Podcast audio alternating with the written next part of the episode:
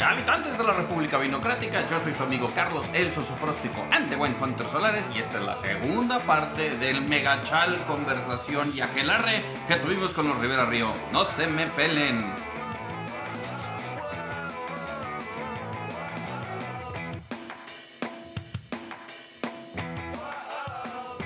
Allá de la asignación de valor, el valor monetario, porque hablamos de, ponerle el costo a la carta de Coli, no es, no es sencillo, asumo que tienen como sus bemoles. ¿Qué pasaría si un día deciden invertir los roles? Porque hablabas de la importancia de, de Sala, la gente de Sala, que tengo que, tengo que aceptarlo, las chicas que conozco de su equipo de cocina me encantan, son, son mejor, adoradas.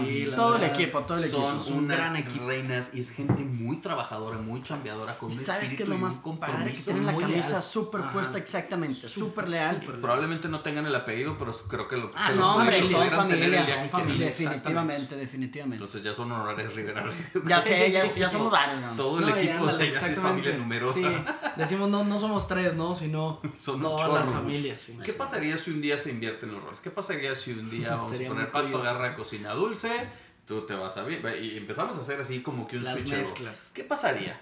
Nos agarramos a chingazos. Sí. En la mesa. O sea, uno yo sí Yo creo que no. En el tiempo uno, Yo creo que sería al revés. Completamente al revés. Mucho ver. menos chingazo y fuera, ok.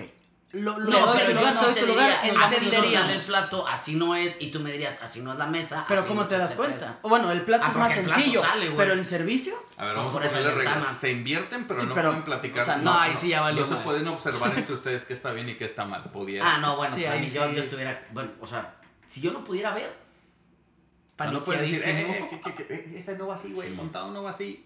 No, pues no El sé. estrés, el estrés nos mataría. El, el el- payaso. el- el- el no saber, yo creo. Pero algo que dice Pato puede estar pues, muy interesante. Creo que sí entenderíamos muchos factores. Exacto. Creo que al, al cambiarnos el rol, entenderíamos mucho. Un ejemplo que hacemos ahorita, por ejemplo, con las comidas de personal en Coli, eh, también le toca servicio cocinar y ahí se como que mueven los papeles y ¿En serio? cocina se sienta. Ah, de qué padre. Entonces es como que ese... Todos los miércoles y sábados. Y exactamente. Y la verdad ayudó muchísimo. Ya tenemos como casi dos años haciendo eso y realmente el- la gente de servicios es que qué calor está haciendo aquí, güey. O sea, ¿qué está pasando? ¿Cómo? Y me Qué estoy quemando y me estoy haciendo esto y esto, ¿no? Y, y del otro lado es como este. este La verdad, papá, Ajá, que- ajá, ¿no? Como, como se ve y- muy y- padre de los dos lados, la Sí, neta. yo lo siento que no sería un tema de capacidad, honestamente, porque Ajá. si somos honestos, la mayoría de los, de los eventos familiares más importantes, Correcto. más que Dan y yo, cocina pato. Órale, En ¿en casa. serio? O sea, es cuando es offline, off work, tú eres el que cocina. Sí, sí, sí. Ajá. O sea, pues aparte más del tema de tipo asados y off, todo eso. off kitchen. Off Sí. kitchen. O sea, lo. Ajá, o sea, todos los temas, o sea, en mi casa tengo asador, tengo ahumador, tengo de todo. Todo lo que sea fuego, carbón Ajá. y metal. En Sí. todos los Exactamente. aspectos, ¿no? Y, y cocina muy bien. Entonces, y también, por ejemplo, nosotros en Coli, pues salimos a los platos. eh, recuerdo una época también, no, no me acuerdo por qué Pato no había podido ir a Coli. Eh, y estábamos muy bajos en personal, que no estaba PRI, si no Sí, había sí, nadie. sí. Y sacamos yo me eché todos los, casi todo. Es más, ese día yo estuve fuera, yo estuve en sala, vestido de chef, pero sacando. Entonces, no es un tema como de capacidad, pero sí creo que cada quien pues tiene ese valor extra Ok. en su trabajo. Sí, eso expertise en esa área. Si Pato estuviera en cocina, yo estuviera en piso, sabría, o, o- o no sé cómo vieron, pero yo sé que no lo estoy haciendo como lo sé que lo hace Pato. Y a lo mejor Pato podría decir, en la cocina sé que no está sacando los platos como lo sacaría Dani. Órale. Entonces, porque de capacidad no lo dudo, porque aparte hasta lo hemos hecho. Yo explico un tiempo, Dani explica otro. No, y también yo estoy viendo de de cocina eventos. cómo los montan todos. O sea, ahí estoy viendo de que ya me lo das, No, puedo y- sacarlo y, y- estoy viendo órale, cómo lo haces. Y ahorita en esta nueva temporada también hay, hay mucha, eh, o sea, se en interactúa, eh, hay, hay servicio a la rusa, ¿no? Entonces, Órale, donde también no se tiene que tablajear y se tiene que hacer cosas, ¿no? Wow. Entonces, este, todo está padre. Entonces, no lo siento en un tema de capacidad, pero sí lo siento en un tema donde yo, yo lo, lo digo abiertamente, ¿no? Yo puedo dar una recomendación de vino a Pato, pero al final de cuentas yo sé que Pato es el que más sabe. Entonces me dice, A mira, ver, y- checa, ok, tiene razón, ah, sí, Vamos cierto. a meternos en el tema porque creo que esta plática no, no la, ten- la hemos tenido, creo que tú y yo muy aparte, Pato. Pero a ver, es, ¿cuáles son las nociones preconcebidas que ustedes tenían del vino mexicano? Vamos a empezar con Daniel, que fue el que hizo cara primero. ¿Cuáles eran tus nociones preconcebidas? ¿O cuándo fue la primera vez que probaste y dijiste, madres, yo pensaba esto, sucedió esta cosa? Sí, la verdad, yo creo que sí fue, sí fue un pequeño slap. La verdad, el tema de los vinos no conocía mucho. Yo realmente lo que más tomaba era mezcal, este, una que otra cerveza y ronero, pero fuera de eso el vino, como que lo veía no, no tan específico, ¿no? Realmente cuando, cuando estaba en la época futroquera, así como vino blanco, vino tinto, espumoso y rosado, ¿no? Ese era mi, mi gran esquema. Ya cuando vamos entrando un poquito más en este tema, cuando se empieza a diseñar Coli, pues era padre que Pato los domingos traía una botella de vino, ¿no? Y explicaba, y esto es así, por así, y como que poco a poco fui viéndolos y realmente nunca los tenía en la cabeza los mexicanos. Empiezo, como se llama, ya este, de una cierta manera a formalizarme un poquito más en tema de, este, pues de hacer cenas para mí, este, que, que en ese entonces con mi novia, y como que me empezó la curiosidad de, ok, vamos a probar vinos mexicanos. Y la verdad, la super regué, eh, Que vinos... no eran baratos. ¿eh? Ay, que es a lo que voy, súper O sea, caros, empezaste, súper, empezaste súper de caros. arriba. Y, y la verdad... Santo Dios. Y, Pues el vino mexicano no que no me barato. gustaban, ¿no? No, digo, encuentras de todo. Pero, Pero Es que en barato, barato general. es una construcción que ya bueno, tiene un parámetro ajá, de sí, referencia. exacto. Sí, sí, pero sí, en no, base a no. nuestra edad, cuando empezábamos, que teníamos hombre. 18 años. Bienvenidos a la cuarta transformación. Sí, sí, sí, sí. Pero Sí, sí, acabamos, de, acabamos de perder de como la mitad de la sí. audiencia que es medio este, izquierdista, pero bueno, este, pues ni modo, así las cosas. Así pasa, así pasa. Pero entonces empezaste con vinos caros. caros. Y la verdad, pues no era el momento de mi, de, de, de, mi época de mi vida que podía eh, valorarlos más que todo, ¿no? O sea, los tomaba y pues unos me gustaban, otros no, pero no le daba el trasfondo necesario, ¿no? Ok. Yo creo que ya con, con Pato, que al traer muchos vinos a Coli, y eso fue que el primer año no, me sirvió a mí en lo personal muchísimo. Para crecer y expandir tu paladar. Exactamente, ¿no? Ya. Y era ir probando y probando y probando. Me acuerdo que había catas cada, pues cada semana, casi siempre, con Órale. pocos vinos, pero era como que probar mucho, probar mucho, probar mucho. Y ahí fue donde ya entendí un poquito el vino mexicano. Porque al principio yo sí lo veía como, pues muy agresivo y muy caro, ¿no? Por la mala decisión que yo hacía de las botellas, De realmente por no saber. Pero ya que lo probaste, ¿qué cambió?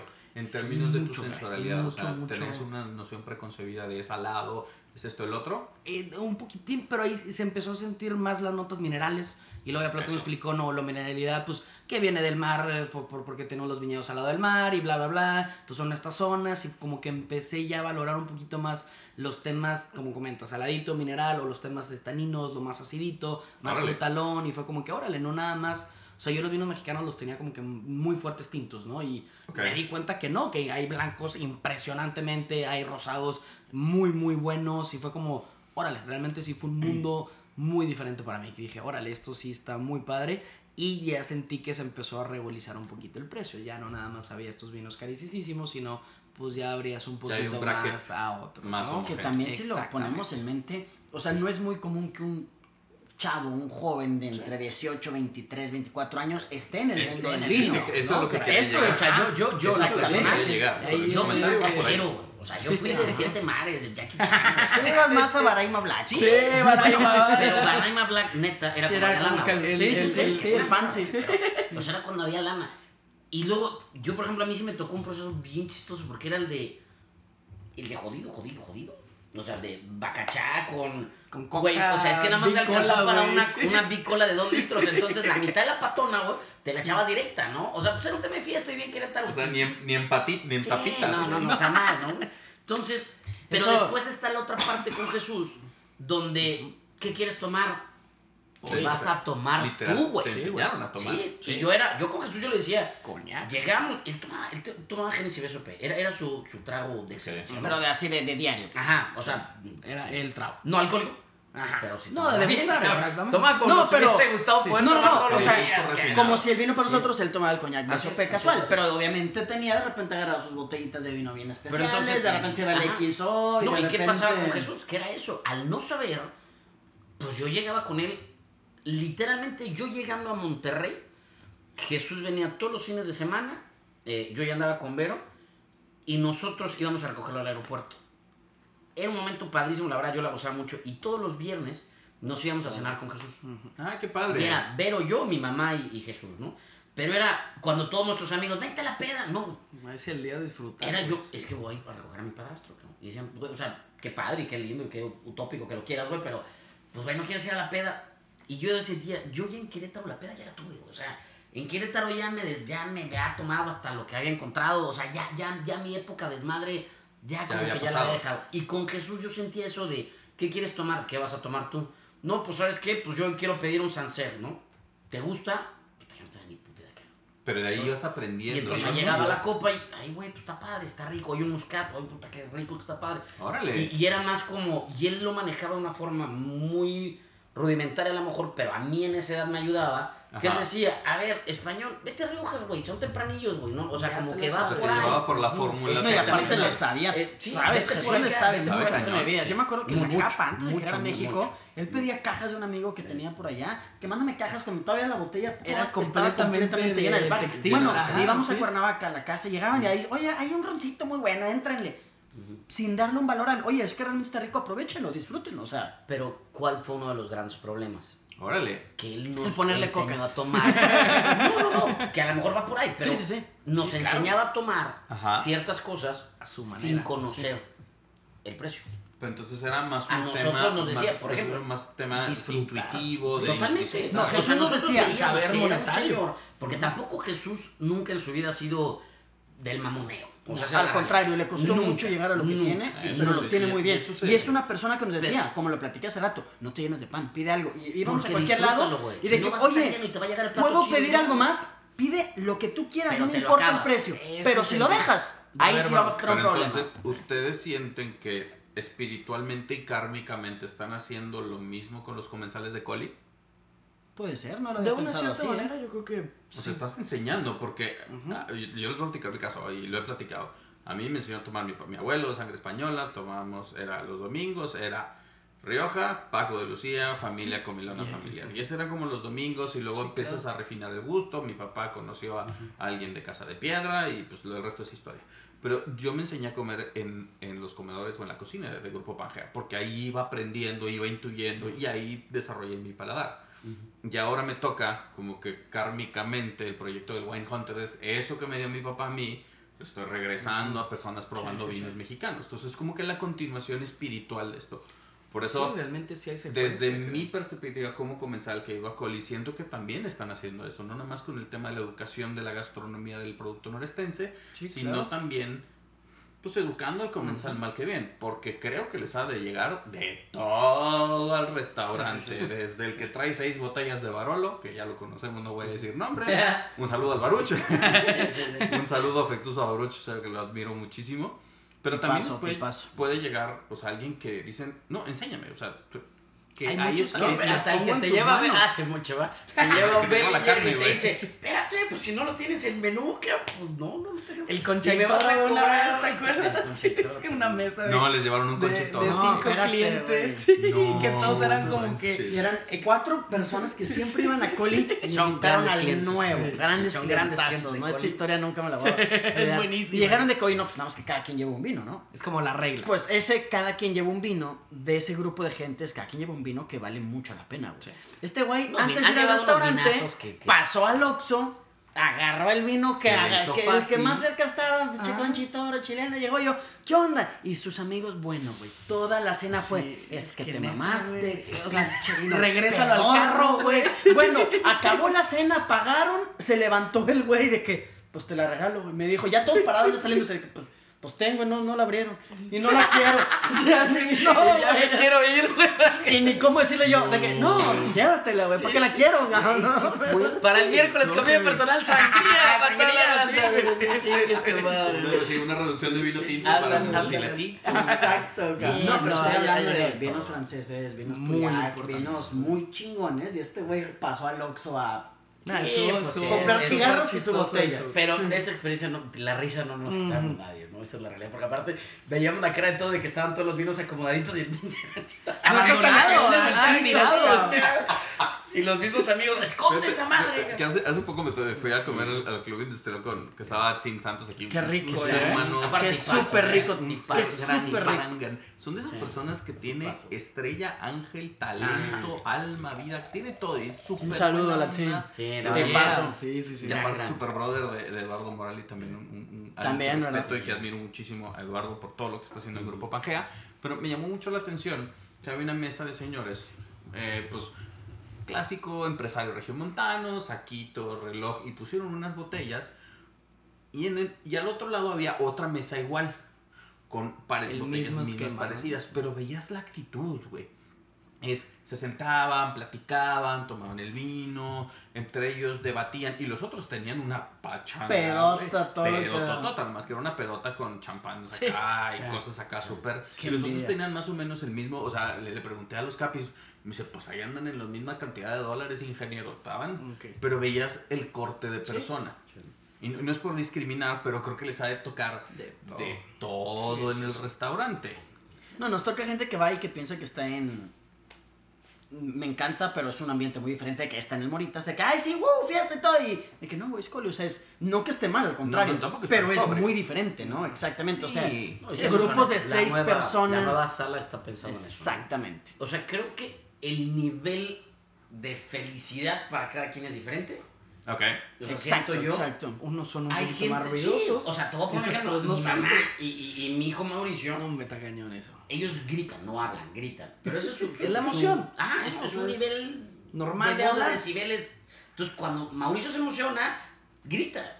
O sea, en- y creo que hay gente cuando está feliz hace eso. Entonces, nos ha pasado en Coli eso, siendo un restaurante mini, donde Se escucha no le la cocina. invertimos ingenieros auditivos, güey, para que nos hicieran un layout de Unos que la... paneles de Exactamente, bloqueo. ¿no? O sea, no- Aparte, no, todo la- todo- acústica todo no es que en. Cometa lo hicimos con No, y es cajón de con tierra Sí, atrás, sí, o sea, sí, no- sí. Que no te hay- rebota el sonido porque Pero rebota sí, y pero por vidrio. sí, huevo, La acústica de Es- atenuación de sonido es la cortina. Exacto.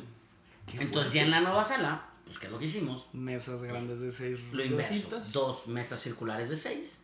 En Para el cual poder tener más tienes espacio. una mesa grande. No, y para la gente es madre, madrosa. No es madrosa, pero grupos de seis, váyanse para allá y acá lo mantenemos romántico. Más, más kosher el asunto. O sea, el común denominador del cliente coli es pareja. Pareja. Exacto. El común Sí. denominador. Pero cuando una mesa grande o- que también quiere disfrutar, y también no es mentira, nos Que ojo, mesas grandes van en pareja. Tres parejas. Exactamente. Y también de Familia. repente nos ha pasado, ajá, Familia, cuando sí, el papá y, el- o sea, papás prueban, ya grandes, Llevan es que tengo que llevar a mis hijos. O Al revés. hijos casados prueban y quieren llevar pues, papá. El- Pero entonces la la, mesa mesa familiar. sí. Ah, es Pero a veces la mesa bonito. familiar, pues, es- no, es- y, y, y- y para nosotros es lo utópico. O sea, es. Sí, ver, o sea, ver creo a que sí, exactamente. Si, si, si algo hemos trabajado es en la unión familiar, entonces ver este tipo de cosas está padrísimo, pero vamos a darle su espacio. Entonces, por eso la nueva sala que ya, ya la empezamos a, a- No, vender, ya está abierta, Ahí está es- con sí. ganas. Ahora sí es comercial de- descarado, por Sí. favor. séptima Vayan. Hablen al 96 873 De separaciones sobre sobre el 34. No, 391, ni me sé el teléfono de Coli. No, 93, 66, 70. no. 777. Hágale caso No sé, para- redes sociales. Mejor, y si dicen la palabra sí. sosofróstico a la entrada, los van a llevar por un Exactamente, exactamente. Les, va- les van a dar el acceso al speakeasy donde hay puro mezcal, raíz y bacano. Exacto. A ver, Rodrigo, ¿cuál es tu relación con el vino mexicano? Porque entiendo, a Pato le voy a hacer una pregunta muy complicada. Porque Sí, ya sé, ya me estoy preparando. Es que eh, va para los. Es la clásica pregunta que hacemos, la hicimos en Ensenada y la queremos volver a hacer aquí. Pero, ¿cuál es tu relación con el vino mexicano para ti? Me hablabas de, de- del bacachá, de todo este rollo. Hablamos de. Empezaste con los caros, aprendiste, y en tu caso, llegaste a todos estos destilados, pero ¿cuándo fue? ¿Cómo te has relacionado? ¿Cuáles son las nociones preconcebidas que tú, Rodrigo, tienes sobre el vino mexicano y cómo han ido cambiando conforme el tiempo? Yo, yo, yo empecé, como bien dice, o sea, con, con, con todo este tema de hard liquor. Después subí de categoría en el tema de hard liquor. Al grado que yo festejaba mi cumpleaños con una botella de Genesis de Sope. Entonces, Que va mucho al La tema recuerdos, los sabores. y cuando me acababa la botella, se acababa la fiesta, ¿no? Obviamente ya estaba knockout. hasta- Y hablabas francés, esperando. Sí, no, ya me salía ya arameo y la madre y todo. Pero, entonces, para mí el vino nunca estuvo de la mano. O sea, honestamente nunca lo tuve de la mano. Para mí me profundizaba más en conocer de un whisky, de un coñac, Órale. de un oporto, de, de- de un buen tequila, de un buen mezcal, eh, ron. O sea, como que por ahí me iba. Ok. Pero yo un momento que abrimos Coli, porque por ejemplo yo tanto en Diego, Fanatic, en todos los restaurantes donde Claro. había estado que no eran fine dinings, pues la mayor capacidad de venta o, o lo que más nos generaba utilidades era el hard liquor. Entonces es Ah, donde pues también claro. nos metíamos. Pero cuando llegamos a Coli y abrimos Coli con la intención de hacerlo 100% norestense, yo, yo sí soy honesto, yo no tenía la más remota idea ni de que era vino mexicano, ni de que era... O sea, O sea, había ni- probado los que Jesús me daba, Pero esa es hasta la realidad, Pero pero generalmente eran mucho italiano y español. Sí, muchísimo, muchísimo. Entonces, yo sí Español, recuerdo un día, y es más, según recuerdo. yo ya está una foto, donde pedimos todos los vinos de Parras. O sea, la, la mayor cantidad de vinos existentes en Parras y creo que todavía está ahí una foto, no acuerdo quién la tiene ahí en el Instagram, pero donde está una mesa con todos los vinos de... ¿De, de, ¿De Casa de Madero? No, tanto era Casa Madero. Leo, era Rivero González, este, Que en su todos momento eran los en tres. ese entonces, ¿no? O sea, Sí. los tres que, en su momento platicábamos. Digo, hoy en día, qué bueno que empieza a abrirse mucho más el tema del vino en Parras. Pero bueno, en su momento platicábamos de un Rivero González, un Casa Madero y un Don Leo. Pero existe Y ahí fue a probar. ¿Le tienen cariño especial a Parras? ¿Pudiera, se pudiera No, sí, decir? claro, por Sí. Y a nivel Sí. familiar también Más. Mi papá es Gabriel Rivera Río Madero. Ah, mamá es, dice. eh, Madero. Su abuelo era Julio Madero, Ya, que viene de la, de la familia. Madero. De- ajá. Ah, fíjate. ¿no? De don Evaristo. De don Ah, Evaristo. ¿verdad que fue? Sí. Entonces, de pero Ah, sí. sí le tienen un, un cariño, cariño. especial. Pero entonces, Aparte que hay que valorar que, oye, Ujú. pues Es la primera, se fundó la primera En vitícola en el en continente. pero, pero en el tema de sabor, pues, la neta fue, pues pidámoslos, güey, ¿no? O sea, a ver de qué se trata. Ajá. Empezamos a probarlos y seamos honestos, pues, para mí pues, el primero fue como, pues güey, pues, es una nota muy similar de sabor en todos, ¿no? Ya empezamos a sacar y como que bueno, ya empiezas a ver una a diferencia, un empiezas a ver otro y la siguiente eh, técnica de trabajo fue traigamos aciertos de Ensenada, ¿no? O, o traigamos aciertos del Valle. Entonces, Y fue, órale, cambio. a mí me ayudó porque ahí fue como, Claro. ah, cabrón, ya entendí que los de acá saben de este estilo y los de Y acá este deben de saber de este estilo, ¿no? Y de repente empiezan a llegar pues, otros nuevos y es como que ya empecé, siento yo que empezó a abrir mi parámetro. Yo no me considero conocedor de vinos, creo que apenas estoy en el proceso eh, y también creo que por un tema de comodidad, Pato es el que más se ha tenido que meter a estudiar, pero pues yo me he dedicado más a tomarlo, ¿no? O sea, en buen sentido Pero es ¿tienes- como... tienes algún o sea, Pato me dice, ahorita, ahorita, ahorita, ahorita, ahorita... Hijo del Pinot Noir de Bodegas del Viento me gusta mucho. Es que lo que o sea, sí- lo que está- mucho, mucho, Pepe Trillo y a la familia. La neta, muy, muy, pero Están- mucho. No, no, Sí, no. no, y todo el equipo ahí, O sea, sí creo sí. que podría decir que es ahorita mi vino preferido. O sea, el quiero, quiero tomar vinito, voy Venga. de vinoteca de Y nos movió el tapete Así. porque también te voy a ser sincero, el Pinot Noir de Don Leo Está nos encantaba. Todo el tiempo Sí. fue Pinot Noir, Don Leo siempre estaba y todo. Era- y luego era el Pinot Noir Abre el Pinot Noir de, de bodegas de Vinto. Es que, hijo de la chingada, qué sí. pedo, güey. Los dos están muy Sí, buenos. están muy buenos. Son ¿no? estilos diametralmente distintos. Pero, Sí, pero, pero- impactan. Yo siento que todo el Pinot Noir mexicano es muy, muy, muy distinto. Sí, todavía. Cada uno. Incluso en la misma zona, el- el- todo cambia. Que todavía, todavía sigue el, el- no, es, no es el debate, pero ya existe una realidad donde el centro-sur de México, bueno, centro de México, la parte del Bajío, con uvas blancas, están haciendo unas cosas espectaculares. Sofi, con Sofi. Zacatecas, Sofi, sí, cierto. Sofi lo acabamos de probar. relativo, para mí, y lo, ya hasta parece que me, me pagan por decirlo en el podcast, episodio que hago, episodio que sale, Sofí A es mí como Sofi me es que las buenas sí. cosas hay que decirlas. No, Sí. sí, y, y- y sabes que también yo quiero romper el paradigma de los vinos de Ensenada son todos este, salados. No, no, Sí, no, tienen no. sus complejos, mineralidades, tienen esto y el otro. Pero- Pero, lo que se está haciendo en centro de México creo que trae un... No le estamos dando el valor adecuado porque si de por sí las regiones ya se posicionaron, ahora gánale No, a, a ese concepto. Y uno de los retos que luego, por ejemplo, yo traigo, traigo mucho antojo y le decía a mi esposa Gaby, quiero un cava espumoso queretano. O sea, Órale. que se me antoja porque Ok, traigo este calor. Ok, ok, ok. Tú tienes, el- Refrescado, tú tienes prosecco, tú tienes prosecco en el, en, en el programa de vinos, no sé si la temporada pasada, Ajá. o la, pa- la pasada tenías prosecco. Imagínate que pudieras meterle una tipo cava, un, pro- un espumoso mexicano y empiezas a jugar. Eso estaría súper gente, interesante. Porque Dios quiera que exista la séptima, octava, novena, décima temporada, donde te la avientes a cabo y a rabo todo de México. Estaría increíble. Eso, eso sería un de reto. hecho, de hecho No, así empezamos las Sí, primeras tres temporadas. sí. Las primeras puro tres eran. Ah, sí. pero la primera temporada Bueno, era era Parras. noreste. Sí, o sea, era sí. Parras, sí, perdón, Leo y Rivero González. O sea, ese era empezó. todo el mareo. Pero se ha ido plastificando, se ha ido dando ciertas Que ahora, hoy en día tenemos tres maridajes diferentes en Coli. Ah, hijo. O sea, tenemos maridaje base, que es el que regularmente tenemos al precio accesible. Tenemos otro maridaje para reconocer a la primer, este, pues a los primeros viñedos de todo el continente americano, que es Casa Madero, y con su gran variedad de vinos, que la verdad es algo que respeto y admiro mucho, que no, no tienen poquitos y poquitos de blanco, tinto, no, sino, o sea, tienen una gran variedad de vinos Sí, es muy- es muy espectaculares. Entonces ahí tenemos un maridaje porque realmente con todos los vinos de Casa Madero podemos hacer un maridaje de los 13 tiempos espectacular. Y ahorita acabamos de abrir una gama de un maridaje premium que lo servimos con Coravine. Y al Ahí final acabamos Acaba con Don Periñón. Para cerrar con Que lo tenemos en copeo. este. Sí, sí, Ya, eso está el, cañón. el, de a- a- tesorería que soy yo, que estoy así, güey, así. Sí, sí, sí, Como sí. gato, güey, Sí, así. Ya ciérrale, ya ciérrale. Y, y el cuarto Rivera Bello, que para a lo mejor ustedes no conocen, que es Gerardo, que tengo, no tengo gusto de conocerlo, pero creo que lo vimos en tu despedida, nada más te volteé. Gabriel, Gabriel. A Gabriel. Gabriel, sí, sí, sí, sí, sí. ese no lo conozco, déjame. Mamá, si hay un Gerardo por ahí. Perdón, disculpen. Sí, sí, Gabriel, Oye, Gabriel, Gabriel, de repente Gabriel te voltea a ver de este y el costeo. El margen. Digo que no está mal, pero al final tienen esta licencia Exacto. y esta paleta creativa. Ahora, se está trabajando mucho y eso son algo que, que, que Pato acertadamente nos dijo. Eh, obviamente cuando nos dice, no, oye, pues quiero meter, quiero meter Don Periñón, wow. pero dije, "Vete, güey, pues cuánto cuesta y si se vende y no se vende y si esto. Y pero creo que también es un tema de que que tenemos que trabajar sobre eso, ¿no? O sea, eso es algo que está padre, que es Y reto, meterte ¿no? en un territorio tan escabroso como el espumoso con la Ese tema preconcepción. Más ¿Y allá de lo que qué se ha me- dicho, pues la que- preconcepción de valor, de, de la burbuja, Ajá, lo ajá, fino, ajá. in defeat you need it, in victory you shall drink it, según Napoleón. Entonces es como que, ¿cómo meterte en, en una hondura tan complicada si de por sí se concibe que el mariaje de Collie al ser 13 tiempos tiene cierto grado de premiumness? Le metes de un periñón al final y lo estás llevando hacia otro, Otro nivel. nivel.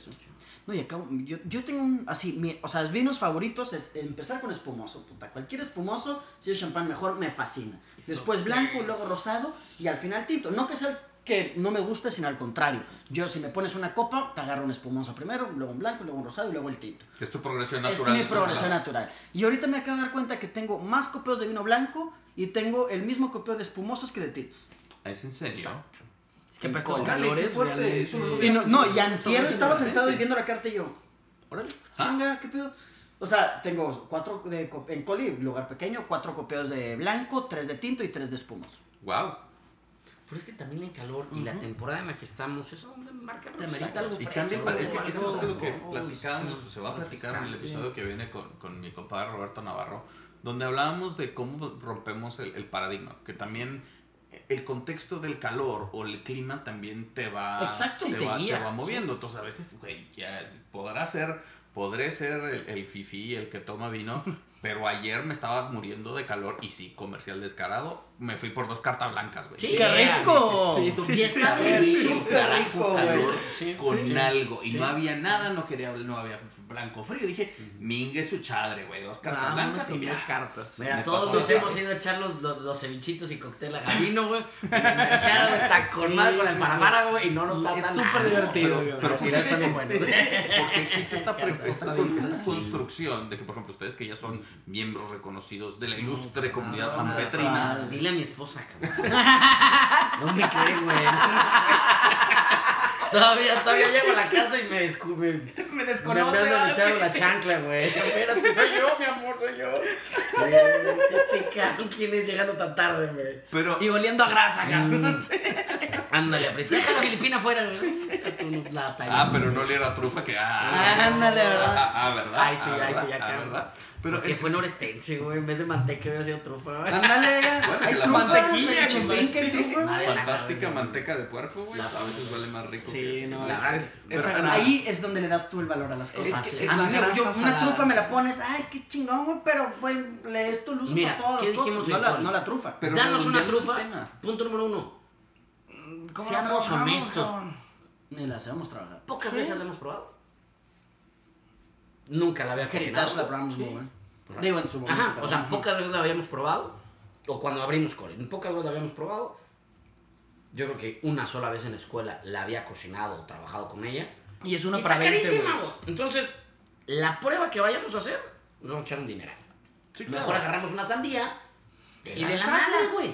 Hasta que después de 20 sandías sale un plato chingón. Y el costo 20 pesos. Y es a lo que quiero llegar, o sea, también puedes llegar a tratar el producto. Entonces también se le asigna valor o la ecuación de valor también va no por el ingrediente caro, que le preguntaba a Gaby, a mi esposa Gaby, le, le decía, oye, les voy a preguntar este tema del valor y me decía, te van a echar el rollo del productor. Y fíjate, no lo han dicho hasta ahorita, ¿eh? Lo cual me tiene sorprendido. Porque Sí, sí, sí. ustedes hablan mucho de los productores, que creo que la cadena de valor Claro. en el proceso de transformación empieza con Hay una ellos. frase muy importante Y que creo empieza que- con ellos. Pero me, me gusta mucho porque también le están asignando valor al justo valor, a lo que pareciera adecuado. Es que, mira, yo, yo creo que algo que valdrá la pena dar como, o, o tratamos en Coli de dar por entendido, cuando el producto entra a Coli es porque se pagó por un precio justo, por una, perdón por la palabra, por una chinga justa del productor. ¿Se me explicó? No, y honor a quien honor merece. Ajá, o sea, cuando que- el producto entró a Coli es porque Ya tuvo. ya supimos que entró es el que no los trae, es un productor que se la peló, que tal, tal. Y ojo, que se le está pagando lo que es justo. Nos han. Ha habido ahorita mucho en el tema del aguacate que está carísimo. Sí, Este, bueno, y y, sí. que tenemos aquí, Sí, está y- caro. pero tenemos maguacatas, tenemos paguas, tenemos Exactamente, y, güey, que- y las, por definición, nunca las vas a ver en el HB, by the way, ni en el No, y un criollito muy. No, tú El- ves mira, un criollo el criollo "Ay, está güey". ahorita en 52 pesos. Se está pudriendo porque nadie lo pela. Y, el hash está casi en 110 130, pesos. Y aparte es delicioso. Entonces, espérate. Ah, el criollo es lo que Es más, para lo que nos encanta, que es la carne asada, güey, rebana un aguacate criollo con y De sabinas, cabrón. Y puta, qué delicia, güey. Pero que O es algo, son esos temas del valor. Entonces, yo, yo creo considerablemente, ¿qué valor en el tema gastronómico? ¿Qué puede tener más valor? ¿La trufa o la cebolla? Para mí es la cebolla, porque la cebolla está Para en el plato barato usas, y está en el plato más caro. O sea, Es literalmente, entonces, Esa es la reflexión a la si que a quería mí llegar. en la gastronomía me quitan la trufa, pues, pues, qué mala Puedes onda. vivir con ello. Qué mala onda. Ahí Me quitas la cebolla, me metes en la bronca más grande del mundo con la mitad de mis recetas. Sí. O sea, ese- o sea, yo siento que debería de tener más valor perceptual la cebolla que lo que es la trufa en cierto modo, ¿no? Y- y que sea más rica que- la trufa y que sea... Sí, o sea, eh, totalmente de acuerdo, es mucho mejor producto. Y en el pero- discurso pudieras decir la humilde cebolla. Así es. Lo así pudieras es, decir, es. pero es un ingrediente tan humilde que pudiera ser tan foráneo para otras personas. Tú puedes traer un chef de, no sé, de, Suiza Ujú. y le, le presentas las formas, las técnicas, las especias y te van a decir, es que tú estás glorificando cosas que allá no, no, figuran. Así es. Y viceversa. Sí, Entonces pudieras tener como que este intercambio. Pero a lo que quiero llegar, es ese, esa es a la reflexión que quería llegar. El tema no es glorificar por el precio, sino por la capacidad, la plasticidad, Totalmente. lo que aporta. Y sea ese producto, ingrediente, el famoso las gomitas de poleo o el vino, tiene pues tiene algo que aportar. Sí. Algunas más, algunas menos, pero si te cuesta tanto aportarle que es, se vuelve este plato con trufa, con esto, porque solo puedes hacer esto, esto y esto, ya pierde valor. Pierde, es más que nada, es un, la relación, la percepción del precio que eso da. ¿Qué pasaría si la trufa costara un peso? Sí. La Exacto, por lados. Y nos encantaría. Y nos Oye, pero porque sería como nopal. de decir Mucha algo. gente es, no, guácale Sí, nopal, no como te, nopal. te juro, y ahorita llegando a la frente dijiste algo que me acaba de mover el tapete. Cuando nada más lo puedes hacer con esta cosa, vale gorro y la percepción se cae. Yo me acuerdo cuando salió el libro verde de René Redzepi. Ese sí, sí. Lo compré con seis meses de anticipación. Me costó una lana. Este, estábamos todos esperando que llegara. Llegó el libro. Te juro que era un. Señores, ya, Coli, ya, güey. O sea, si le entendemos este libro, güey, Ya ya, güey. Ya, Ajá, o sea, le vamos a aprender sí, al sí. maestro de maestros, güey. Hasta Hay el que entender a René primero. No ¿no? he podido hacer una sola receta de todo ese libro. Página ¿En 1. serio? Necesitas la alga del mar de acá y de aquí de la esquina. ¿Y sabes qué es lo que acaba pasando? Página 2. Que terminamos de leerlo y vaya que me tardé en leerlo para entenderle y con diccionario y Google y la madre, no entendía un carajo. Lo cerré y fue, chef, ¿qué receta vamos a sacar de ahí? Ninguno. No podemos.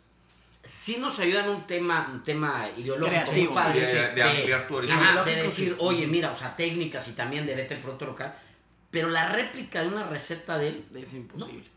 ¿Por qué? Porque pues entonces tenía que ir a Copenhagen a cortar la hojita esta y ponerla, y como aparte no sé esos sabores, porque nunca hemos ido, A lo mejor sabe igual un pasote, pero, pero no. No, no tengo idea. que, o sea, fíjate. se me acabó la percepción. O sea, no estoy diciendo que no esté chido. No, No, no, no. sino fue un cierra el libro y pues déjame darme la vuelta y hacer otra cosa, güey, porque ya Pero si pudieras Y lo he vuelto a abrir, no. Obviamente, si pudieras replicar una de esas recetas, costaría más que un producto local. Mucho. diametralmente, porque te cuesta traer el producto. Totalmente. Ahora, Encontrarlo, para empezar. Para empezar. A- Asume que estamos en una economía. Bueno, estamos en una economía. Asume que no hay fronteras. Tú vas, levantas tu orden en Amazon, te llegan. Amazon to- Todo te llega a tu cajita. Empiezas a procesar el producto y aterrizas la receta. Y lo pones con tu plato del mole leonés, la carne asada, la- la- las lollipops de puerco, el puerco con asado verde. Lo pones plato a plato. ¿Cuál va a pagar más el comensal? Sin decir nada, sin decir historia, sin contexto, nada más organolépticamente por ver y probar, ¿cuál te va a pagar más? Qué buena pregunta. Sí, Sí, no, eso sí, es de, Sí, no, sí no está tengo muy idea. heavy. Porque mucho de lo que, que agradezco de Coli es que te en- enmarca el plato con una historia amable, con un contexto histórico, con un contexto. Pero si me quitas eso, me pones. Sí, si lo abres de dos campanas sin nada Con alrededor. tu mismo ah, sí, talento, ingredientes. No, pues el de, el de René, por ejemplo. Es ¿Eh? un chingón ese güey. o sea, nada más lo sabría. Sí. sí, sí. sí, Por sí. lo o sea, literal. extraño, lo diferente. O sea, si No, estuviera ¿por- carta abierta güey? de los Sí, 13 porque yo tiempos, sé ¿cuál sería el que es plato más René. pedido? Nada Sí, sí, la neta. ¿Y sería un plato pedido? Aparte, güey. Ajá. Sería algo que a la hora de. Deja tú de ponerle el envoltorio creativo de la redacción. Dijeras, alga marina, rosa de no sé qué madres, tal y tal. Lo pones, mismo precio, pones los dos platos y le dices al comensal, cuestan lo mismo. Yo creo que uno en particular, mucho en la brasa o el carbón, siento que sí será un plato muy mm, menuable, o no sé cómo decirle, que puede estar mucho en menú y la gente lo pediría. Pero imagínate que mandas Por lo ahora, visual. ahora por lo visual y por el restaurante. tema el que tiene y el trasfondo, trasfondo, claro. Pero ahora ponle pon ese mismo plato en un restaurante de Zurich. ¿Lo pedirían? No sé. Con choconostle, con tortilla de harina Sí, quemada. pues es que es eso, Ahí o sea, es donde. Entonces, Ahora, pues, también hay que hacer cocina. O sea, la clásica que hasta en McDonald's me va lo más simple. quieren verlo. En Claro, Japón el McDonald's de Japón es diferente al McDonald's de. el McDonald's de. Cuba el helado de. Tailandia. No, te, la, te la compro. Nada más es lo que quiero que también la reflexión es que a veces confiamos mucho y nos dejamos llevar entre el valor del producto, que está bien. La cocina de producto tiene su beneficio y su maleficio. Sí, el sí, sí. beneficio es que el producto te ayuda y te nutre. Pero en, una, en un espacio donde llega alguien y te dice, voy a hacer una pendejada, el sargazo tiene propiedades comestibles y tiene igual de proteína que el chícharo. Madres. Te lo comes. Órale, güey. Ajá, ¿Quién pero sabe, empiezas, Sí, a sí, sí. batallar porque esas son... ya, el sistema está tan cuadrado que esas distorsiones son las Sí, que claro. crean nuevos paradigmas. Crean que los, por ejemplo, pues, su menú no hay grillos. En. Cometa sí. En Cometa sí hay grillos. Hay hormigas. Cometa también. también. Entonces, empiezas a- em- pero empiezas a meter estos... eh, Estas ítems que pudieran ser tan foráneos que van entrando. Ajá, ajá, Entonces, exactamente. Dos preguntas para terminar. Si tuvieran que maridar todo el menú de Coli con una sola botella de vino, ¿cuál sería? Órale. Güey, está bien cabrón Órale, órale, órale. Es que como comentas, hay tanta paleta de sabores en la comida mexicana y Coli, pues de una cierta manera tenemos tanta paleta de sabores en los Ponle tú 13. una la séptima porque no he tenido el gusto y el placer, estamos ahorrando yo para ir. Pero la sexta, Ahí tienes el gallo, pato. Híjole, bueno, vamos a sacar O sea, Bueno, pero vamos a ponerlo, Sí, sí, lo sí. voy a poner en tres Ahora, arenas yo creo que el menú sí. se trabajaría en base al vino. Sí, ah, claro. No, claro ponle claro. tú, pero es Pero yo ya está soy- la sexta temporada. Yo soy un comensal Ajá. y te llego. Entonces te lo voy a poner en tres aristas diferentes. Fíjate bien. Vamos a empezar primero con vino, luego con música, que es el caso, y luego con hard liquor. No Ok, puedes decir funk. güey. Ya, funk saque de Ya, ya lo tenía. Funk, Sí, güey. sí, la rola adecuada, güey. Sí, sí. No, no, no, no, no, funk ni madres. Entonces, Ok, ok. hard liquor, música y vinos. Mira, un vino, una marca, una etiqueta en particular, lo veo muy complicado de decir porque obviamente nosotros que estamos en este gremio sabemos que va a estar muy complicado de 13 tiempos, de una gráfica de sabores, de unos picos de sabores muy variados, está muy cabrón maridarlo con un vino. Pero sí puedo decir que un estilo de vino, un rosado, Un puede llegar a sí. maridarse con todo. ¿Por qué? Dependiendo del el rosado, puede ser muy fresco, puede tener ligero tanino, puede tener mucha acidez y puede balancearse bien, ¿no? Yo creo que generalmente los vinos rosados son vinos muy gastronómicos que por la acidez que tienen, por el ligero tanino, por la temperatura en la que, lo, que te lo tomas, puede embonar muy fácil, ¿no? Por así decirlo, exactamente. Espumoso, ¿no? O también, claro, esa es otra.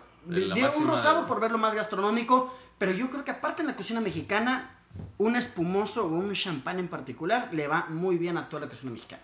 Un champán. Un champán. Prosecco, cava, cremant. También. Mm, A lo no. mejor no tanto prosecco, pero sí, mira, a lo mejor una cava, una cava puede irle muy bien. Una cava rosada a lo mejor también le iría muy, muy chido. rosé, o un champán, la verdad, para, o sea, un champán brut.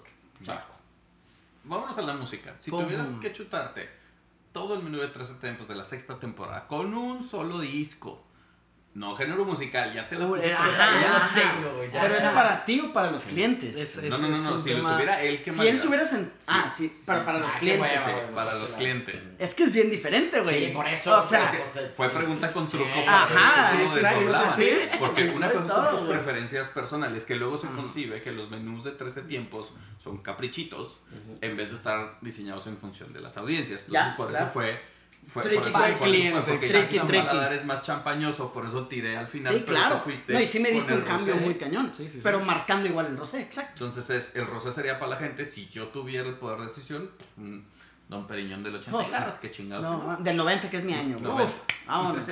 A ver. Mientras sigo pensando, este, yo creo la verdad, antes de que me hubieras dicho un solo disco, yo se me hubiera ido algo por un poquito jazz, tranquilo, no tan agresivo, no tan ácido, un poquito más amigable, pero ya que me dices simplemente un, Un solo álbum, yo Division Pink Floyd. Dark Side of the Moon. Sí. Dark Wish Side you of the were Moon. here, Dark. Side Dark of the Side- Moon. Bueno. Dark Side of the Moon por todo el, Bueno, no, por, razón, por sí, Dark todo Side el trasfondo Porque que tiene. Aparte siento que- una paleta No, y siento que va mucho al menú con Dark Side of the empiezas Moon, fuerte, bajas, subes, bajas, subes, bajas, O sea, también, Division también es muy bueno, pero siento que, que Darkseid entra muy suavecito, luego te da un pico muy alto al principio, luego te vuelve a bajar y luego te regresa al, al, al, al, por ejemplo, a la, a la canción anterior que no se acaba porque es la continuidad. Entonces siento que juega Bueno, con time. ese tema. Wish You Were Here, güey, empieza con, o sea, Pero una ese dura canción. menos de lo que sí. dura el Pero es que por eso- dura menos de no. lo que dura el menú. No, al contrario, claro, son sí, siete. es- Una canción dura 14 minutos, Sí, güey. pero no, 17 cuatro, el- el dos horas son, de- creo que cuatro rolas, güey. Ya cambiamos el tema. No,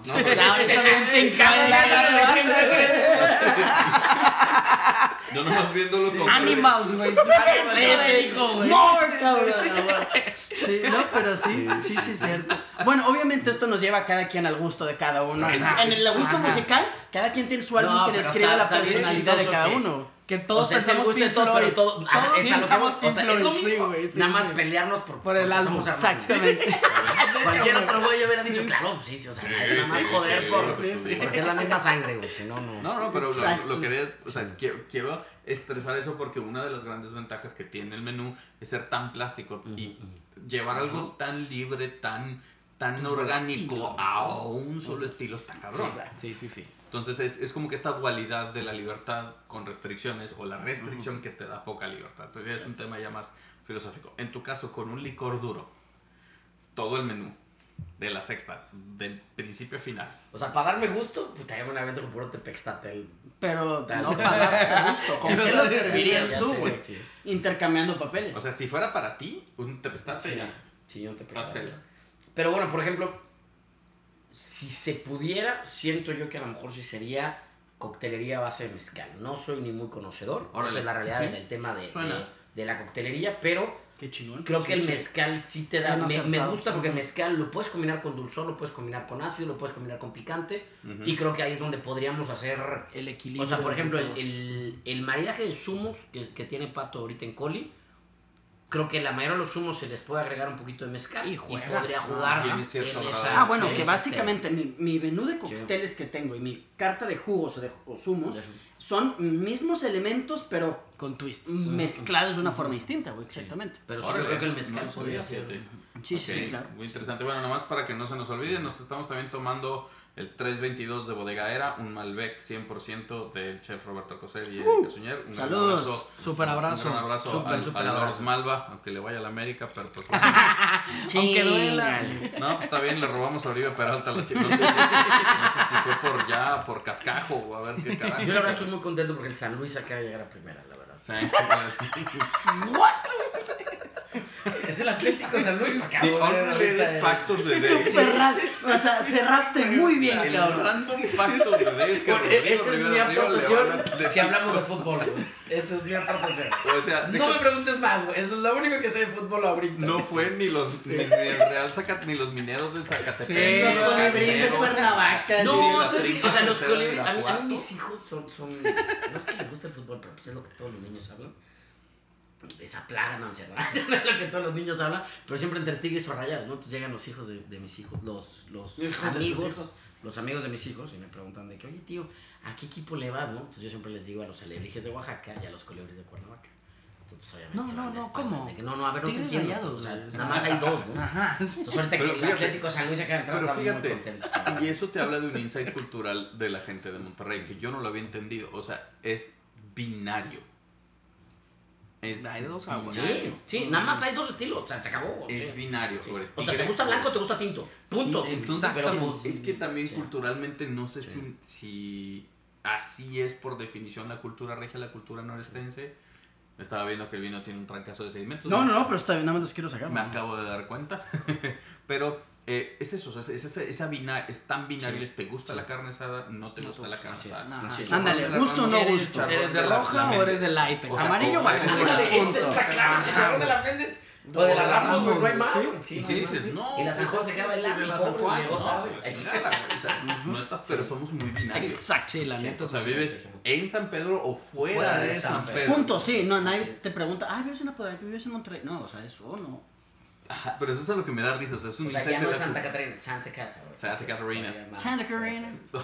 O el sur de Saltillo, como le dicen. O Valle Poniente, la Valle Poniente, San Pedro. Valle. Poniente Es otra Valle cosa. Poniente. Decimos Alfonso. Reyes, que todavía la del otro lado. Mientras que no sea Valle Soleado en Guadalupe, güey. pues, es otra cosa. Sí, es que allá no hay sombra. No, bueno. Pero a lo que quiero llegar es, ves como esta también, es- esta discusión me lleva a cerrar el tema de entre el valor, la asignación, la libertad, cómo estos conceptos eh, reinan sobre todo también el tema del vino mexicano. Ahí está, más allá de esta discusión de que si es una industria creciente, que, que necesita gente, que no necesita gente, que eso lo vamos a dejar de lado. Yo, creo, yo quiero sí reconocer públicamente el esfuerzo que han hecho para educar más paladores regios, porque no, no, no es sencillo atentar o ir a contraflujo de lo que está sucediendo. No tengo nada en contra de los grupos gastronómicos grandes, pero creo que una oferta arriesgada ha pagado con intereses y con creces. Lo único que me preocupa, y se los digo, es que tanto va a durar en el tiempo. Creo que tienen un reto muy grande de que Colin no se quede como el abuelo. Que Así no sea el abuelo, que sea siempre una renovación entre temporadas, entre formas, entre el Dios quiera de repente sea como Noma, Coli 2.0 que se va a ir un rato en Senada y luego regresa. O sea, tienen todo esa, ese tema del reto grande porque puede llegar a volverse, no- se puede llegar a normalizar Coli. Y eso es una discusión que pronto van a tener que tener. ¿Por qué? Porque si están llegando a un, un esfuerzo, a un lugar donde la gente ya los reconoce. Pero cómo no, o sea, no es un caso tipo Puyol. Cierro, rehago y presento una nueva propuesta. Ustedes todavía son considerados una nueva Nueva, propuesta, nuevos, entre sí. comillas. Definitivamente. O sea, llevamos cuatro años que yo sí creo que a lo mejor es el principio de... Creo que hemos estado en una etapa... O sea, en estos cuatro años, si el poder asumir ha sido una etapa de aprendizaje. eh, eh, Correcto. creo que ahorita, ya a raíz de, de esta última temporada, la séptima temporada, llevamos dos semanas y, y si siendo, siendo un poquito honesto, el primer día que la sacamos no me gustó. Sentí que estábamos retrocediendo un poquito. Eh, la semana siguiente eh, hicimos demasiados cambios y, y ahorita el miércoles salí muy contento Yeah. de, de- de- de esta nueva temporada porque creo que, es, que estamos ya en una época de maduración.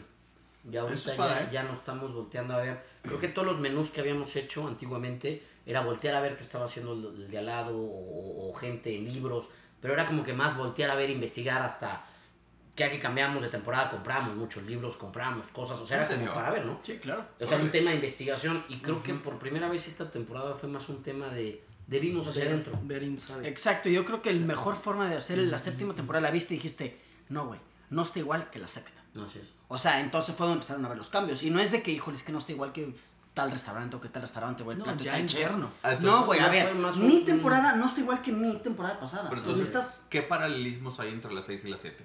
¿Ah, existe? Híjoles, yo- mira, los únicos tres platos No, que se sí, quedaron sí es muy diferente. Meteorito, meteorito, nopal sandía. sandía Y brazo. y brazo. Son los únicos intocables Ay, que se hijo, quedaron no, Cabuches. Ah, cabuches, Cabuches. perdón, cabuches, cabuches. Son cuatro platos que se quedan. Carne asada siempre va a estar en un tema Pero cambia, güey. O sea, la carne asada de hoy a la carne asada de la sexta, Es sexta diferente, la quinta temporada, la cuarta temporada, Tiene ingredientes totalmente diferentes. O sea, que el nombre se quede no significa que es el mismo plato. Igual que el tema de la Huasteca, que ya regresó, ¿no? Exacto. Que es toda así, Que se nueve fue diferente. ediciones. Es No, tú Y- probaste la Huasteca varias Sí, veces. cuatro es- que es lo interesante, pregunto lo de los paralelismos, porque luego eh, llegas a un restaurante y en este caso cuando manejas las temporadas, preguntas, otra vez, hablábamos de este tema de lo binario, lo que me da confort, lo que me da seguridad, el chicharrón de ribeye, por así decirlo. Llegó a Coli, ya tengo, y yo le sigo reclamando que quitaron el conejo. Está bien Bueno, Pero el- bueno, tiene una Mira, historia muy pero importante el espérame, tema del sí, Me conejo, quitaron el güey. conejo y, El y- y- y qué muy bueno que bonito, quitaron la papaya con... Sí, con, Con con lentejas. lentejas. Lentejas con Hay papaya. gente que no nos mandó letra, pero a mí el conejo se me hacía un plato muy genuino, muy que me tronaba la cabeza. Y es que mira, algo, algo que está. Por eso yo creo que me gusta Coli, porque también para nosotros es un reto. Si yo voy a la Nacional y me sigo, ¿no? Que me encanta. Es que, ay, todavía tienes la alcachofa. Ay, ¿a poco todavía tienes la coliflor? ¿Todavía tienes el ribeye a la sal? Uf, pues vine hace seis meses y todavía lo tenías. Sería un tonto, ¿me explico? Sí, claro. Pero porque en Coli Pero sí en Coli si llega la gente y nos dice, Marca, Ah, no has cambiado de temporada. Ajá. Entonces no bueno, voy vengo. a regresar hasta que cambie de temporada. Bueno, Y eso se lo marcan buscaron específicamente ustedes diciendo- Eso es lo lo que voy. buscaron Sí, ustedes al sí, sí, momento de buscar las temporadas. Pero Sí, espero que eso sí. pueda responder la primera pregunta. ¿Cómo hacer para que Coli persista? Sí, porque tienes un... Tenemos que cambiar de temporadas. O sea, Es siempre Coli se cambio, tiene que cambio, renovar cambio, y no es mentira. No es... Mucha, mucha gente me dice, es que es el, es, es el restaurante utópico de todo cocinero donde puede estar inventando, inventando. Compadre, paga los platos, Pues, la vajilla, el plaqué, o sea, hablando de plaqué, hablando de Bueno, losa nueva, cada seis meses, muy grande. vale un dineral. Es cambiar un restaurante por completo. Totalmente, música, es volver a hacer No, se cambian cubiertos. O sea, no es el mismo cubierto que usaba de la temporada pasada para el no para la hora de carne asada. No, no hay que comprar platos Hasta nuevos, los cubiertos cuadros, nuevos, unos que otros los más cambiamos. copas, cambiar la música. Cam- o sea, es. es- no, y ahora es vacía todo tu refri. Bueno, pero entonces uno de los llamados que tienen ustedes es comunicarlo no como temporada. Sí, claro. Es- Pero es es a lo que voy. Que un- la gente común exige el hasta que cambies voy. Cuando tú vas a un restaurante a decir, Todos los no me cambies nada mismo". porque si no, no voy. Eh, Y es, y es lo raro. Sí, sí. está o sea, tú- yo, busco, yo voy sí, a los sí. restaurantes porque lo que busco es La la, consistencia. en la calidad. Exacto. Claro, claro. Yo quiero ir que cada vez que vaya que me sepa Sepa igual de bueno. exactamente Y es igual. más, hemos pecado. O sea, yo, yo, yo, hasta ver a mi esposa me dice, es impresionante que vas 10 veces a este restaurante, hemos ido 10 veces a este restaurante en el año Y y, pides el mismo plato. Y la única vez que pediste otro saliste encabronado. Porque no te gustó. Sí, exacto. Pero porque no esperabas eso de lugar. menú. Y la gente me dice, güey, te veo todos los días en este restaurante. ¿Has probado tal Pero ¿sabes qué? yo Eso, no, que me eso me remonta a lo que ya es el, es, es el síndrome de insatisfacción crónica. Porque Sí, sí, ya sí. estás insatisfecho es. con cualquier otra cosa que te avienten. Exacto, Como ya lo que ya conoces, ya, lo quieres lo sabes, ya lo dominas. lo quieres igual. Está en el confort, le echas cualquier otra cosa y automáticamente No. eres tú. Ajá. Tu mente dice. No. Y problema de restaurantero es de que, oye, güey, viene un proveedor nuevo de un queso, por así decirlo. Híjole, es que no quiero cambiar el queso, güey, porque tengo que ya lo conoce el cliente. Sin embargo, con nosotros es al contrario, es puta, tienes que cambiar algo para que venga el cliente. Y, y hasta cierto punto, ajá. O sea, es lo complicado. La gente nos dice, empezamos temporada hace dos semanas, llegan, excelente, nos vemos en la octava. Dice, no chingues, güey. Espérame, güey. Sí, o sea, te dan seis meses. Güey, no, güey. O Ojo, sea, sabemos que así es nuestro cliente. con invitados especiales. Exactamente. Así es nuestro sacrificios para. Y así se pensó, no, no es chilladera Exacto, así sí. se pensó. Sí, sí, sí, sí, buen punto. Pero sí se en siente pinche, güey. Cuando en Cometa le dices, nos vemos la siguiente semana. güey. Y el cliente te dice, nos vemos el próximo viernes. el Y entre jueves, el por nos pasa, nos vemos mañana. Y al chile está mañana. Y si regresa al día siguiente. No Entonces, esto, en Coli te veo en seis meses, en Cometa te veo la siguiente semana y en 13 puercos nos vemos en dos días. Que obviamente también hay un estilo cliente, tenemos clientes que van una vez cada dos semanas, cada tres semanas, que tema económico no es problema para ellos, y el otro que a lo mejor te disfraza el, Pero vengo la próxima temporada por un Oh, tema sí, económico, ¿no? también, Y es súper y Pero entonces, completamente válido, bueno, ¿no? Es que era lo que platicábamos al principio. Creo que uno de los grandes restaurantes de Monterrey, de México, de Guadalajara, cayeron en este síndrome de es para ocasiones especiales. El reto que tienen ustedes No, es es que, que Coli Sí, en especial siempre. sí. Mira, Es que siempre ha sido una ocasión especial ir a Coli. No, pero sí. Ajá, esa donde Sí, voy. o no, sea, no, pero es sí. para el aniversario, para Pero esto y el otro. está güey, agarramos la, la, la tableta, es la tablet, la iPad. Y, eh, a ver, ¿qué, cuando hacemos el, el briefing, ¿no? ¿Qué clientes tenemos hoy? No, pues mira, hay tantos clientes. La mesa 1 festeja aniversario de casado. La 2 de novios. La 3 de que se pelearon. mujer, la sí, 4 de que se conocieron. La 5, está poca madre. El porque entonces 80% cada de nuestros clientes es un momento especial para la gente. Ayer tuvimos uno Y antier, eso una está mamada, güey, o sea. chingoncísimo. Aguas, güey. No, ¿Eh? No, sí, No, no sí, sé. ¿qué vas a Pero- decir? decir güey, nombres. No, pero a lo que quiero, o sea, te, te la compro totalmente, lo entiendo. Sí. Nada más es que eh, cierto grado de, o ciertos de los clientes ah, repelaron de cambios que hubo en la industria. del resta- El panorama es restaurantero de Nuevo León. Lo voy a poner así de plano, así de ambiguo. Pero también particularmente había unos casos donde decían, es que ¿por qué me cambiaste esto? ¿Por qué me quitaste mi plato? Esto. ¿Por qué me Ajá. quitaste el filete de chemita? ¿Por qué me No, y de hecho se van a un tema más si llegas. No, ah, no, te la. mm, No, ya me voy. No mames, güey. Hay pero pedo de ¿no? Cervecería, eso es una cabrón. selección natural. Si estuviéramos hablando de un ecosistema que tiene una cantidad decreciente de asientos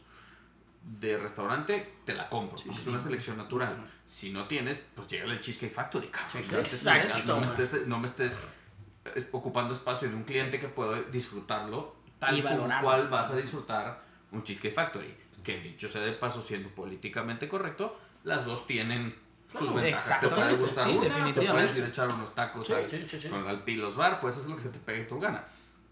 Pero si vas a ir a pagar, vas a ir a pagar, vas a tener una experiencia de perdido, disfrútala. Totalmente. Y ábrete sí, y apréciala. Ahora que no tienes que estar regresando cada 15 días. Y a mí me pasó puntualmente una historia que no cuento mucho, pero cuando viví en Ciudad de México me hice asido a un restaurante que a todo el mundo le parece el restaurante más overrated. Pero a mí el Dulce Patria se volvió mi go-to cada sí, sí, 15 sí, días. Porque no era por la comida, era por la relación emocional que tenía, porque fue el claro. primer, la primera comida que cuando llegué a Ciudad de México, Enrique Fargiate estaba ahí, Y vente para acá. Tipazo, ¿eh? Marta, Tipazo, Marta súper linda, me dice, a ver, lleva a mi papá, iba a comer solo. A veces se sentaba Marta conmigo a leer el periódico. O sea, y era así consistentemente, al grado que me comprometí en el, en el Dulce Patria. Pero vuelvo a ir a México y consistentemente quiero ir ahí.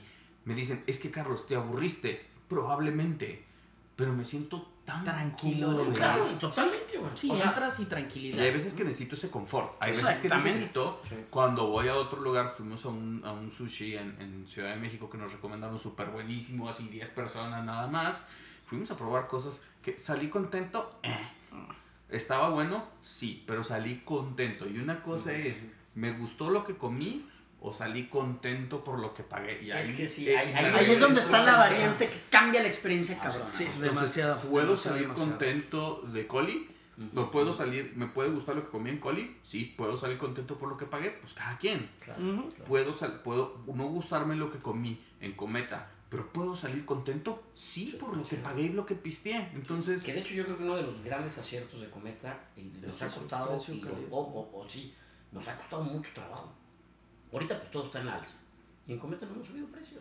Cometa sigues teniendo un cheque Sí, promedio de claro. 500, 600 pesos. Menos. Y no muy abajo de la media de la mayoría de los tus- y restaurantes. no se concibió para ir a tomarte grandes botellas, es ir a No, pasarte es un vida. lugar a, a- a- disfrutar. a poder comer rico y pagar. Sí, botellas de más de 1300 Y no pesos no va a haber, güey. O sea, Y- punto, y si la Es más, el plato más caro está en 600 pesos. y Y si no va a haber plato más caro. y si lo hubiese, tú tienes una responsabilidad de decir, voy a esto. Ahora, que es la última cosa que quiero comentar, hay clientes turbomamones que quieren ir para que los vean, no No para comer. Tenemos clientes en Coli que van y dicen que, ay, no, agua, de la llave. Y te la dicen, no, de la llave. No, o sea, no quiero. Te traen el plato, pinches 32 mil fotos a cada plato, güey. Así, ta, ta, ta, y ya, gracias, cuenta y se van así. O sea, vienen a la foto, no a comer, a la foto. Y es, y es lo mismo que le está pasando al Valle de Guadalupe. Me da mucha tristeza, pero yo de repente sí veo al Valle de Guadalupe que se está volviendo. Cuando fue lo del festival normal, mucha gente me criticó, pero les dije: ¿van al festival normal?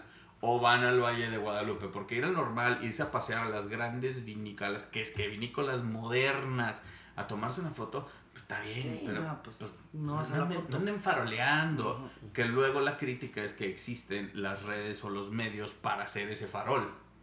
Entonces ya no es culpa del restaurante, no es culpa del festival, es culpa del que presume de más. Y otro tema que luego quiero invitarlos es, y, y es algo que me está dando la- vueltas en la cabeza, es cuál es la diferencia entre compartir, opinar, sugerir y criticar.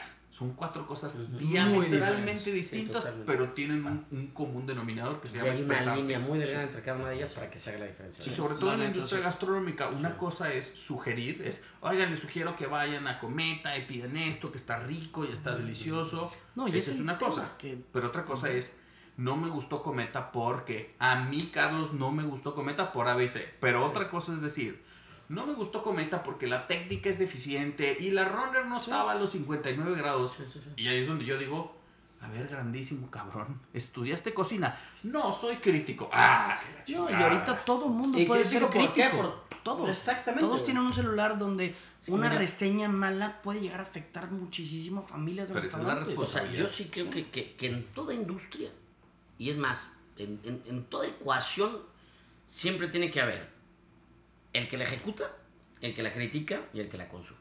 Siempre, siempre. Cuando sí una de esas tres variables no exista, se cae ese, ese o sea, no, no va a existir, Correcto. no va a haber nada. Pues ¿Sí la me explico? crítica con cabeza. Ah, con- o sea, con todas son importantes. o sea.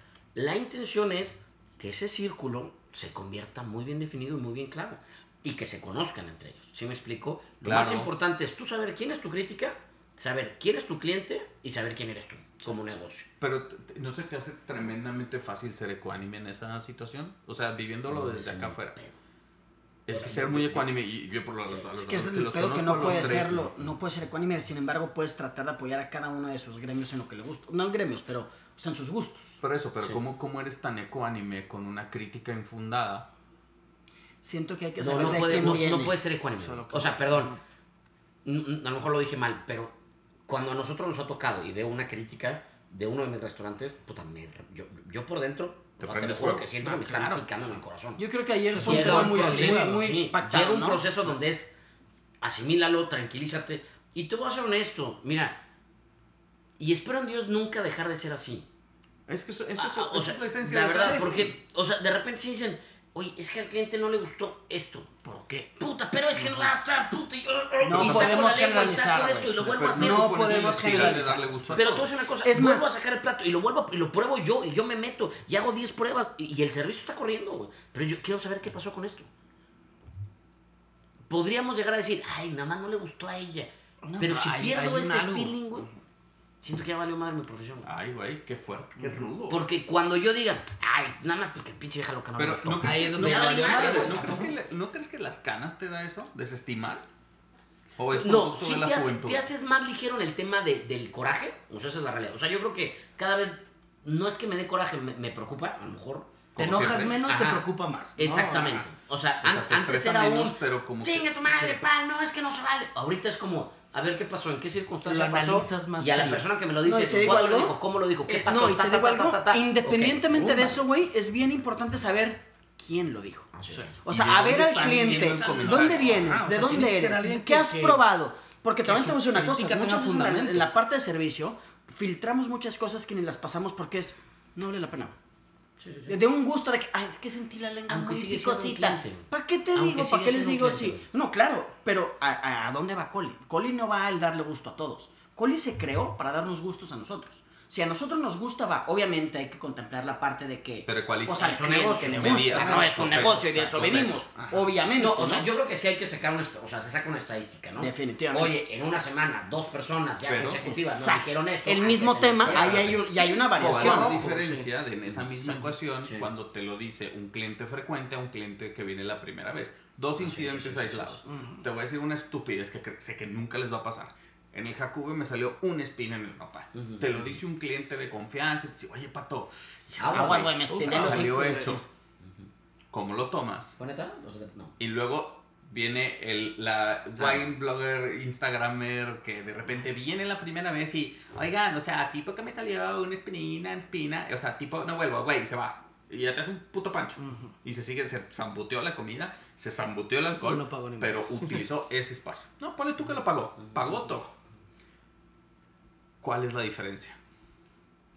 El valor que tiene el Cliente es cliente. cliente. O sea, eso sí, cliente No, yo creo que las dos son totalmente válidas. Las dos son válidas.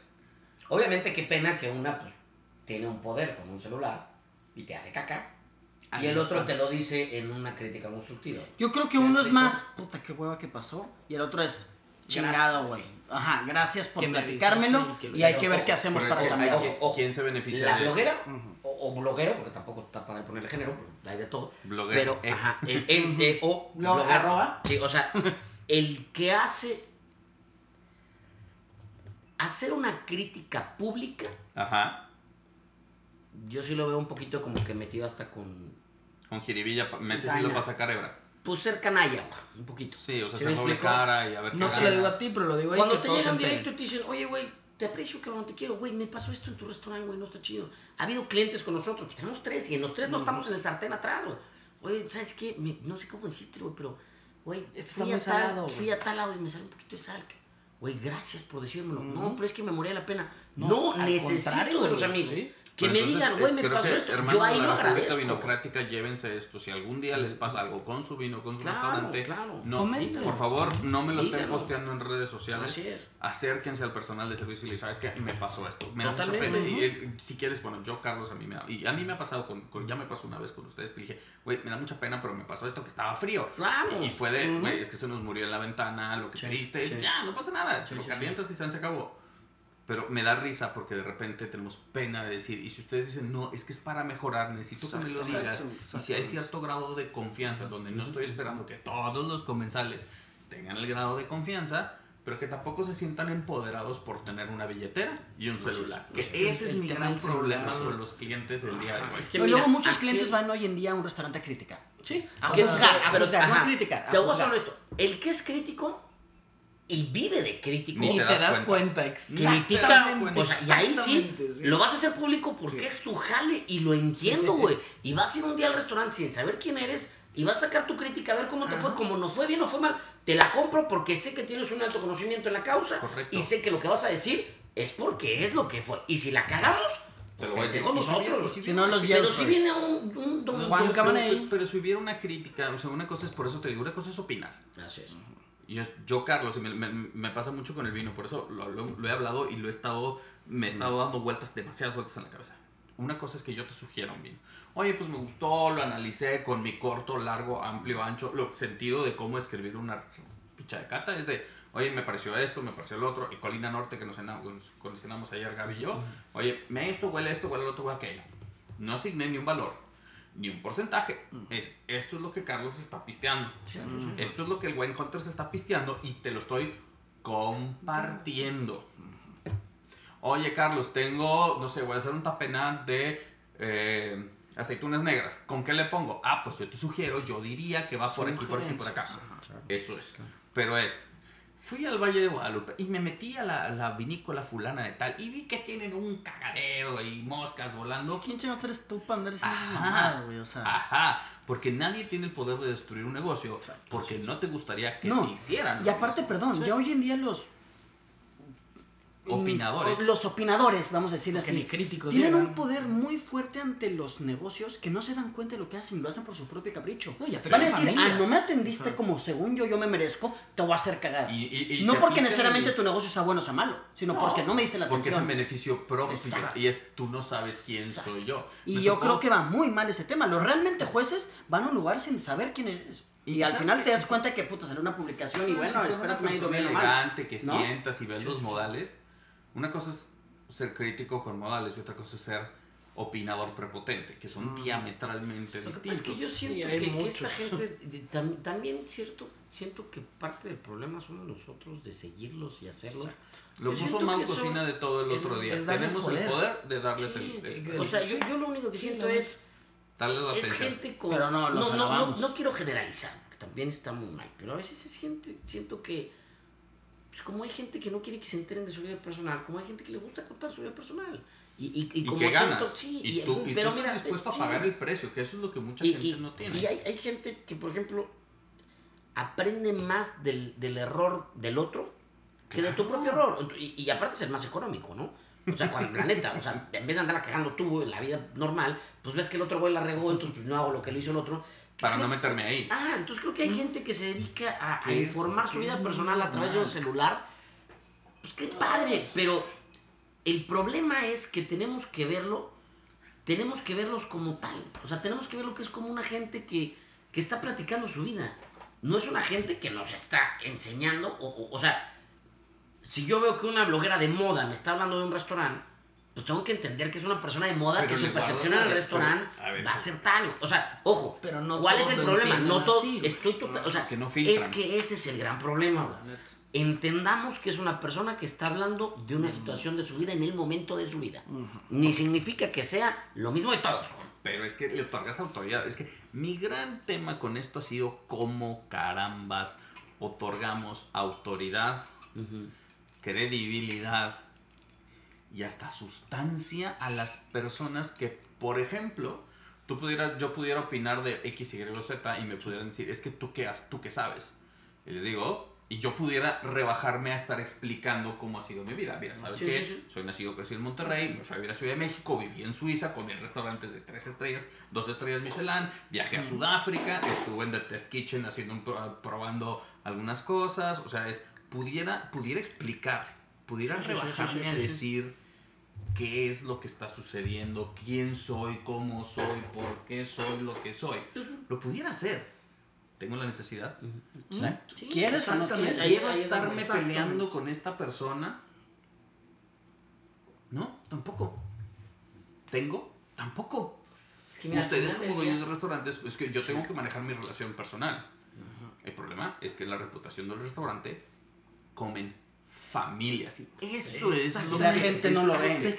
Y por un gusto no personal de que no me atendiste como según yo me merezco, voy sí. a empinar tu Sí. negocio. Y no es tu negocio, es el trabajo Desde de el muchas familias que están ahí la viviendo de hostess, eso. la cajera, por un tema de capricho o ego. que, mira, sí, y, y no es mentira, es un tema complicadísimo. Como sí, Pero no como también seamos honestos, güey. ¿Cuántos restaurantes han salido a la luz a través de una crítica, güey? Una crítica injustificada, una crítica... Pongo el ejemplo, a mí, yo no sé los demás, yo que soy de fuera, Máximo Bistró, de Lalo, gran restaurante, está cabrón. Pero yo lo conocí porque una chavita, hija del de Profeco, fue y hizo un desmadre ahí, tal, Ah, tal. sí, la que, la que Yo lo ahí. conocí, yo Rodrigo, mortal total, lo conocí a través de eso. Y creo que mucha gente lo habrá conocido a través de eso. Los tacos Orinoco se convirtieron también famosísimos a través de un suceso. ¿Qué les pasa, güey? De le echarle O sea- crema a los, a los tacos. Sí, o sea, seamos honestos, hay veces que, o sea, creo que, creo que, a mi punto, no es la que más me gustaría, pero es necesario. Es necesario las redes, es necesario los blogueros, Sí, es necesario este ruido, tipo de ¿no? cosas, no es te- No necesario. te quite el sueño el balance. Hay que tener mucha, Que no mucho, te mucha sueño, cabeza no para que te no. quite el sueño el balance. Eso es si quieres dar- darle un suelo ahí Sí. porque hay unos sedimentos. Sí, pásamelo y lo tiro acá. Y sí. para finalizar, estamos haciendo la premisa. Me, me siento muy honrado, muy afortunado. Vamos a usar uno más. Nunca, no. Ahí está.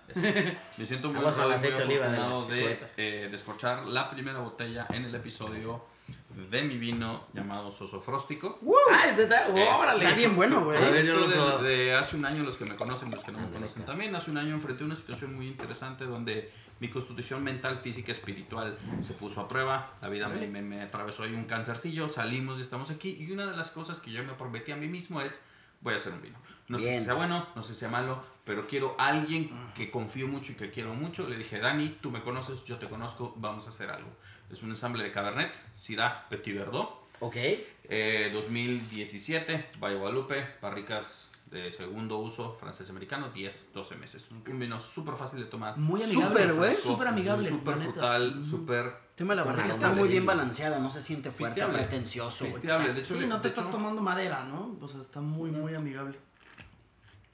De hecho, buscamos un alcohol muy bajo por lo mismo. Sí. Un alcohol muy bajo tiene como que este bite todavía de, del Valle de Guadalupe, pero es Tiene un ligero tono humadito, chiquititito. Smoky. En la Petit Verdot es very smoky. Pero para cerrar el tema, eh, yo sí hago un llamado a todos los hermanos de la República Vinocrática afiliados al Partido Libre del Vino Mexicano. Si van a estar compartiendo en redes sociales, hágalo de manera responsable. Y quiero nomás cerrar con una anécdota. Yo viví en Ciudad de México y uno de los restaurantes que me gustaba mucho ir era el Nicos, que es el restaurante para mí más underrated del universo porque se come como los dioses en un ambiente afable, así es. bonito, servicio, una carta de vinos preciosa.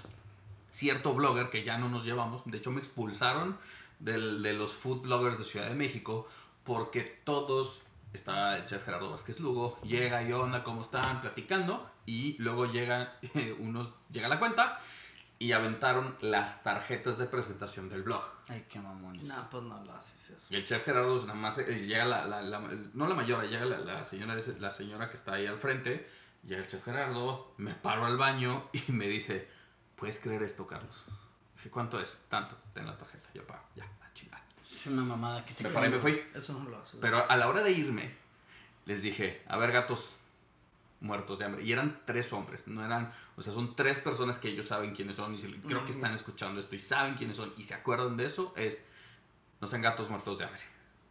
Aquí mucha familia come. Las familias, las mayoras. Aquí no hay cocineros de alta gama. Estaba Aparte es un Bam, que trabajo, ahorita eh, es el jefe de fonda. Es un trabajo de todos lados. Pero o es- sea, es una- todo el mundo hace un trabajo. y ellos hacen un trabajo y no deben de hacer un trabajo de agrapa. Todo el mundo, para está hacer algo tienes que hacer una inversión. ¿A poco para abrir coli no vas a abrir una mesa y cobrar? No, güey, tienes que invertirle, papá. Y el tema fue, ¿quiénes son ustedes para atentar contra el trabajo que de este restaurante comen casi Muchas 40 familias? Entonces, Directas. agarren De toda la gente el directa. lugar donde están. Tienen un poder de compartir, de promover. Es que no voy a hablar bien de algo que no me gusta. No te gusta, mi rey. Te chutaste los tres platos y te regalaron el postre, mi rey. No, pues No, que- ahora, no te gusta, habla mal. Pero si te gusta, habla bien, pero paga. Ajá. O sea, para nada más Eso- hablar eso bien no, se está en vale, discusión. Una tarjeta que tenga un triple W, una No cuenta de Twitter, una cuenta de Instagram, nunca supedita a que tengas la educación De paga. De pagar Y nada. más que a eso te dedicas. Los críticos verdaderos pagan sus cuentas. Exactamente. Los críticos más y eso solamente y pasa en. México, porque en fuera del mundo los críticos van y pagan y es más, ni, me, te- ni, ni me importa si sabes quién soy yo, yo vengo a hacer mi jale, güey. Otra te cosa, pago, te pido otra factura, cosa es que seas conocido amigo de la industria que de vez en vez te regalen No, el o postre. a otra Y- y- cosa es que el Ah, es muy restaurante quiera. Es una situación de, de amistad. Una cosa es, es regalar porque el restaurante quiera y otra cosa es que el cliente te pida. Pero se ve extorsión. O sea, yo les dije, es que esto es extorsión. Ya, o sea, Definitivamente es una extorsión. O sea, tú no tienes el poder de mandar a la calle a estas 40 personas. Digo, a ver, es el Nico. Yo también estaba dramatizando bajo los influjos del mezcal, pero es el Nico. O sea, aguanta un piano, es un restaurante de tradición Sí, y de pero, pero, cocina, pero, no se me toda hace cuenta duele, legal. güey. Claro. Y, y, si, y si somos honestos, pone que a lo mejor el restaurante por esa cuenta de 3 mil, 2 mil pesos que haya sido, no se va a caer. Pero al mesero que le tocó esa mesa, dependiendo de la situación de, acom- de acomodo de propina, propinas, ya valió. Ya valió puede haber sido un mesero que hasta si no se hubiera pagado, él hubiera tenido que pagar una parte de propina. Exacto. O sea, ya Eso si no lo sabía. quieres ver súper Claro, crítico, no. Todos los puede ser que es que el restaurante punto. no se va a caer. No, pero puede que al mesero, a una familia, Sí, que tiene algo. dos, tres hijos, familia de cuatro, le puede caer la chingada porque el cabrón tuvo que haber puesto las No Esa noche la ya no cenaron lo que normalmente O sea, Y te- déjame la- decirte una cosa, aunque no la- tenga hijos, no se me hace justo que no lo gane nada más por el simple hecho de, De que un que capricho critica. que dio una mamoneando aventó una tarjeta de presentación. ¿Tú quién eres para para- venir a exigir me vas a regalar la cuenta? Y ahí está mi Nadie. nombre. Ah, chinga. Pero regresamos al punto. El gran problema no es quiénes son, sino No, la quién gente los hace. poder. Y el valor Yo que se le el- asigna a la opinión. O sea, regresamos, es que por Sí, eso claro, sí, es sí, que sí, este sí, tema valor razón. suave, Sí, Porque estamos, yo creo, Carlos, que en esta, en este day and age estamos asignando valor a todas las cosas equivocadas y estamos perdiendo de esencia. El productor, eh, y Christoph dijo algo en el podcast de Dani Sada que a mí me, me pegó como cachetada y por eso juré y juro que o me veo muy complicado estudiando algo de somillería. Una cosa es estudiar y otra cosa es tener un oficio. El oficio se hace, se aprende haciendo, se aprende laborando. Yo, Carlos, no tengo la menor intención algún día de tener un viñedo, vender vinos, pues ya, ya ni modo, aquí con- Deme- Tenemos aquí con varios. como, pues sí, nomás hay que como 120 Poquitos botellas, nada un más. poquito más. Sí. Pero el caso es que no pretendo hacer un estudio de esto. Quiero hacerle un oficio, porque el oficio se aprende, el oficio se suda, el oficio te lastima, pero te da y te quita. Entonces yo creo que la restaurantería también es un oficio. El tener un restaurante es un oficio, porque te da, te quita, te estresa, te pega, te...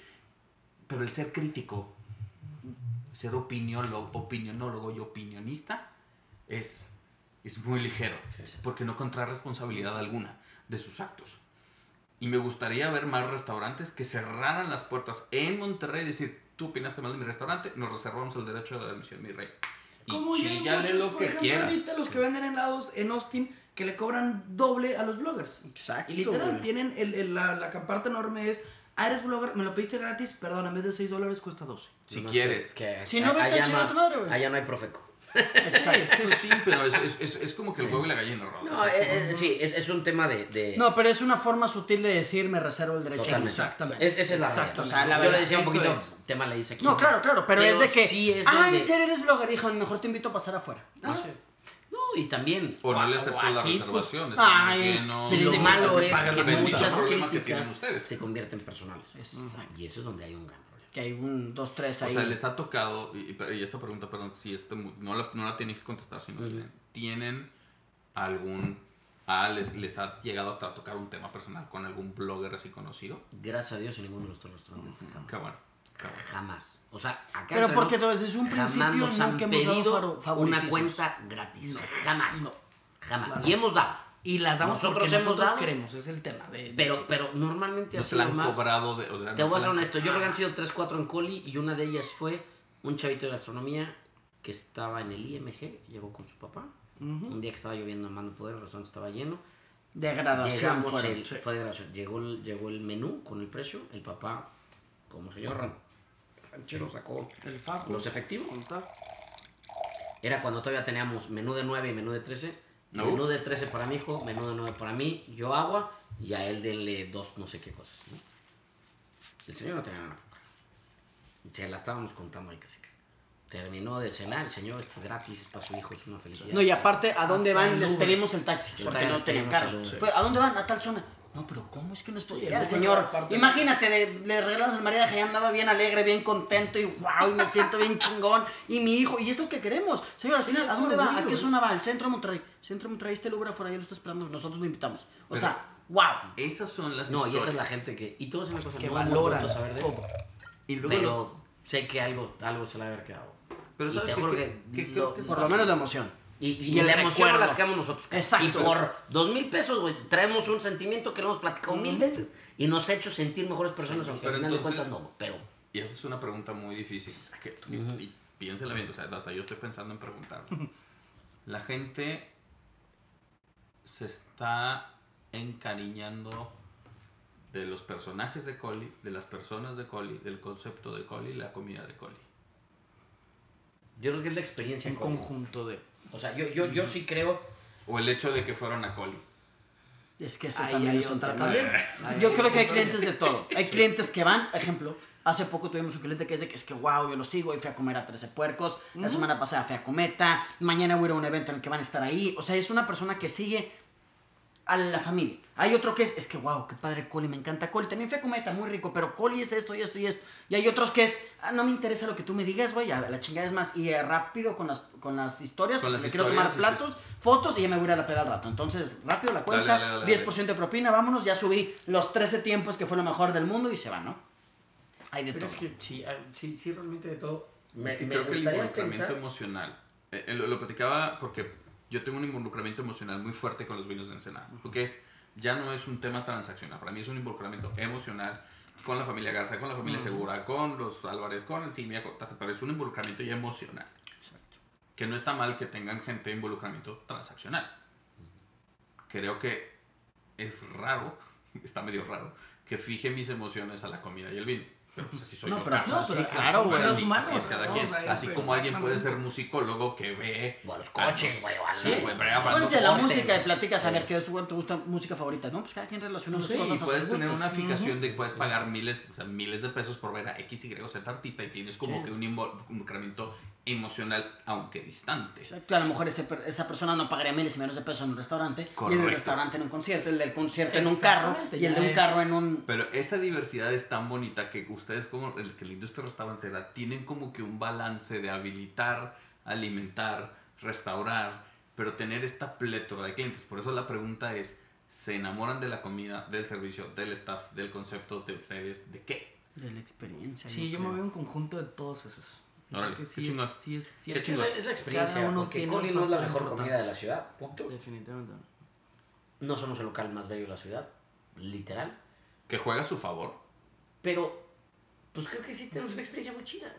Sí. Entonces la gente, o sea, si le quitas Y experiencia del lugar, lo Sí, que son- vives. Son engranes, realmente. Exacto. Uno Ahora- aporta el otro y otro aporta Y, otro. y aporta depende mucho también de con quién vayan entre ellos.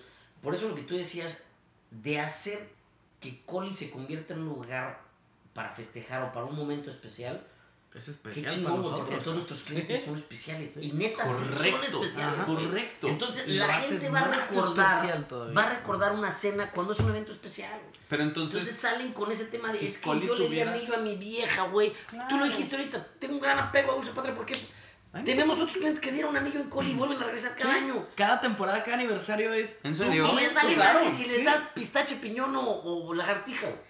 Pero ellos van cada año porque es pero donde entonces anillo. tienes Entonces, un cliente que no se volvió fiel por, se volvió fiel Por convicción. Claro, por Ah, por supuesto. convicción. Entonces, Ajá. pocos lugares tienen este grado, porque la generación antigua era por tradición, porque Sí. voy y que me conocen. Los, la generación del granero, la generación Sí, sí. de esos eran porque iba y estaba Agapito, estaba Ah, Vicente, exacto. Los abuelos que todos se. Y porque ahí me hacían plato que me encantaba de la chingada. Ese era el grande. Y el de abajo era porque quiero que me vea mi jefe.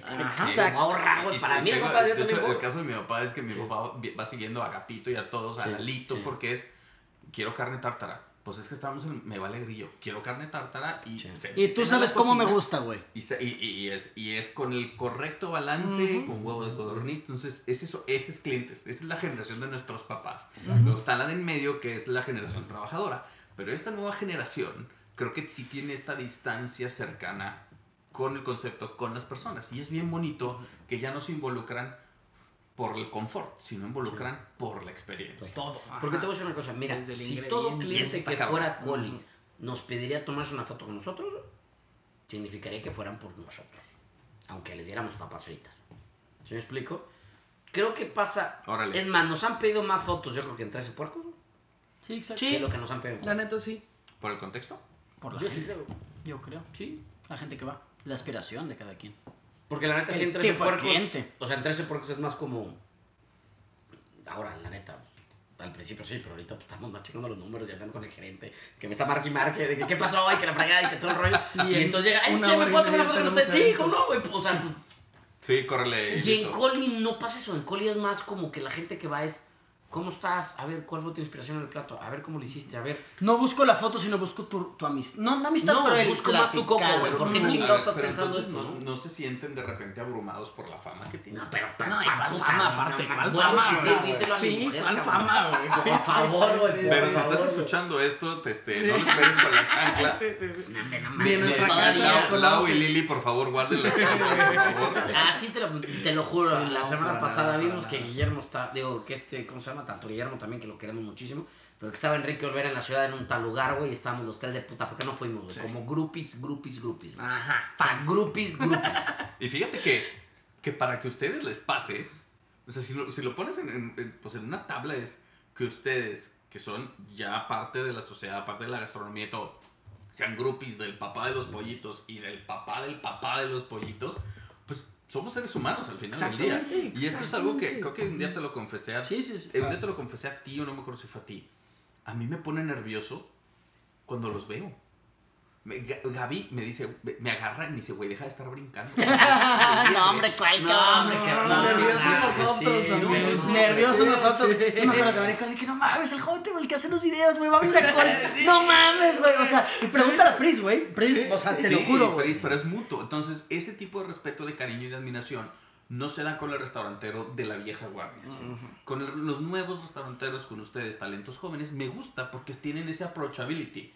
¿Se acuerdan de Diego Ortiz? Sí, sí, sí. sí. ¿Cuándo le sacabas Diego una Ortiz sonrisa? fue, claro.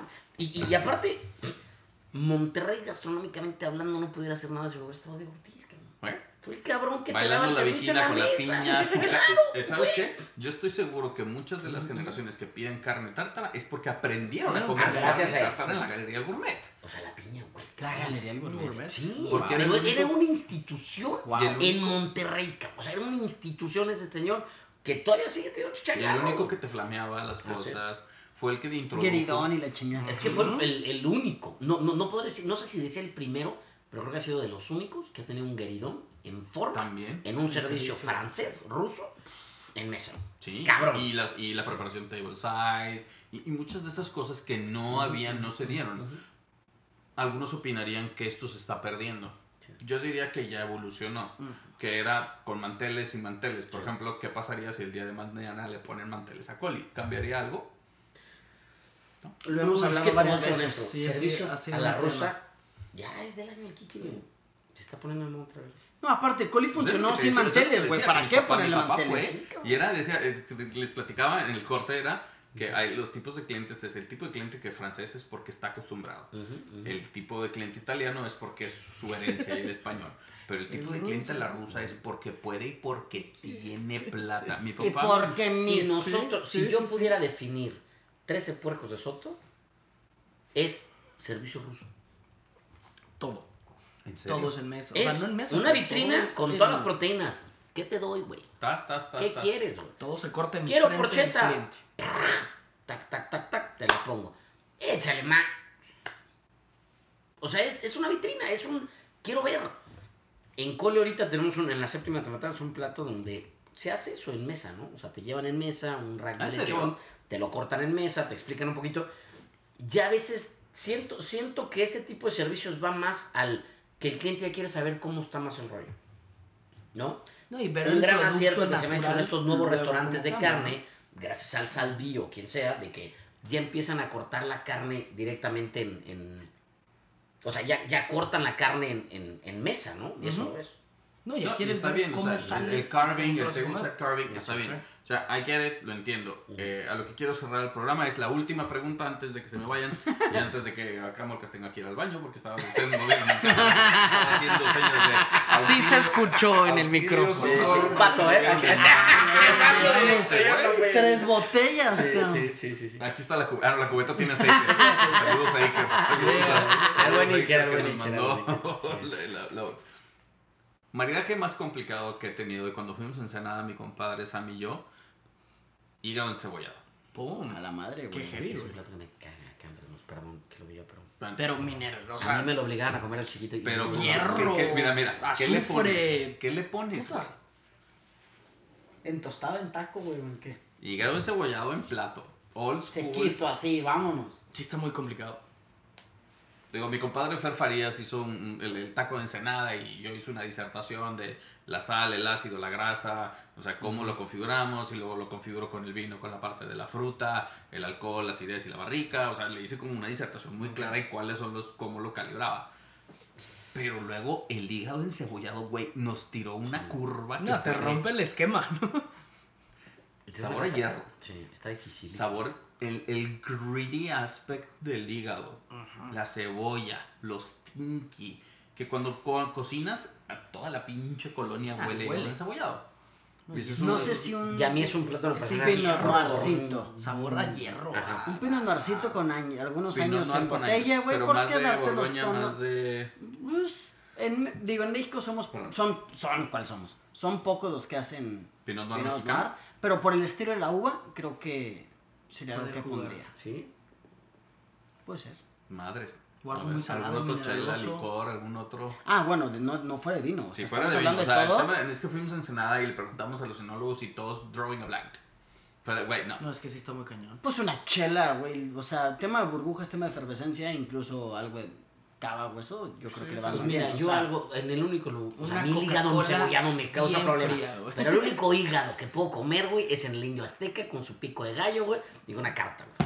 Carta blanca. Exacto, o sea, una O chela. sea, es el único lugar donde que puedo que probar el hígado de res. Bueno, habían dicho que Oportos, habían dicho que algunos vinos. sí. eh, Órale, güey. Oporto, pero más, o sea, o más un manzanilla o un oloroso, o sea, más para un Pues, lado de los jereces y luego, no un rosé, pero un rosé machín de esos rosé, tenemos que hablar. Este, Ajá, ajá. Un rosé así con buena acidez Sí, para que tenga tanino. greediness pudiera ser, pero luego el sabor del hierro con el rosé y el tanino te manda a la chingada el paladar.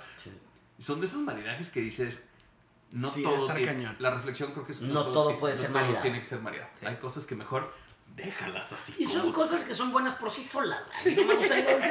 Pero habrá gente que es su adoración sí total. Ah, pero ¿un taco de sesos? Sí, a mí. Pero Uy, sesos, sesos. claro, Sesos güey. con lengua, es el taco de abogado, ¿no? Uf. Este, pero, pero sesos con lengua. Pocos sesos y mucha lengua. Y, y- y que cap- capa blanca, que No, yo sí. Hablando del día del abogado. Oh, ayer fue el día del abogado. Ese es, es el mejor taco, de abogados. Pocos sesos y mucha lengua. Y no es mentira, así es. O Sí sea, existe. La tortillita sí. con poquitos sesos embarrados y le metes un trozo de lengua. Cucuyos, ufa. Eso es lo que iba. Qué Yo un buen taco de cucuyos, de sesos, De uf, suadero. Sesos a la mantequilla negra también. puede ser lo mejor que. Pero bueno, entonces, hermanos de la República Vinocrática, habitantes y afiliados al Partido Libre, muchas gracias por estar aquí. Salud, salud, salud, salud. Este fue un episodio especial. Vamos a pasar al episodio 4 después. Un episodio, ya sabíamos que esto iba a durar dos horas, pero no tanto. Este, muchísimas gracias, hermanos Rivera Río, por estar acá. Bien contentos y gracias por la jueces. Es el invitación. primer sosofróstico que se abre entre amigos, porque los otros me los he pisteado yo. Exactamente, güey. muy, no, muy y, bueno, y realmente recuerdo, güey, antes de abrir Coli, de que, güey, desde que estabas en la Ciudad de México, de que hoy el tema de los vinos y el vino viernes y todo eso. y, y no hay que perder la pauta de saber que de las primeras personas que hablaron del vino, en general, aparte del vino mexicano, fuiste tú hace muchísimos años y es, de, y es de valorarse, güey. Muchas Porque gracias, hoy en día yo creo que va mucho al tema de hacer por podcast, hablar de vinos, hablar de eso, pero pues hay que, hay que val- realmente valorar que, güey, hace 6, Ya rato. 7 años empezaste tú con este sí. tema, güey. Ya rato y sobre todo también que es una labor noble que tiene pocos intereses, este, al- tiene mucho interés altruista, mucho interés emocional, pero también acercarme a gente, o sea, si no, si no había sido por el vino, por mi pasado, por mi familia, no estar aquí sentado con tres personas que admiro mucho, que me gusta mucho lo que hacen, cómo están llevando la restaurantería y aparte que tanto mi esposa como yo los admiramos muchísimo, sabemos que son personas muy, muy grandes que han estado con nosotros y que al final del día no es nada más una relación comercial con el restaurante. Saben que ustedes están alimentando personas y están educando, que creo que ese es el mensaje. Hablamos del valor, hablamos de los maridajes, pero también de qué responsabilidad tienen ustedes. Y creo que más restauranteros tienen mucha responsabilidad con los comensales, porque el día de mañana que estas personas aprendimos a comer o a tomar en Coli o en Grupo Pangea, después nos toca la vida ir a Ciudad de México, ir a Oaxaca, ir a esto, y ya más o menos traes una idea de cómo. Yo creo que ir a comer no nomás es ir a comer por comer, es divertirte, es educarte, es aprender, es profundizar, es probarte, son muchas cosas. Y pues bueno, muchas gracias a ustedes por haber venido a este episodio al especial de Se despide de ustedes su amigo Carlos Celso Sofróstico Solares, los hermanos Rivera Río también se despiden, hagamos patria, tomemos vino mexicano y Salud. hay que decir Salud. ¡Salud!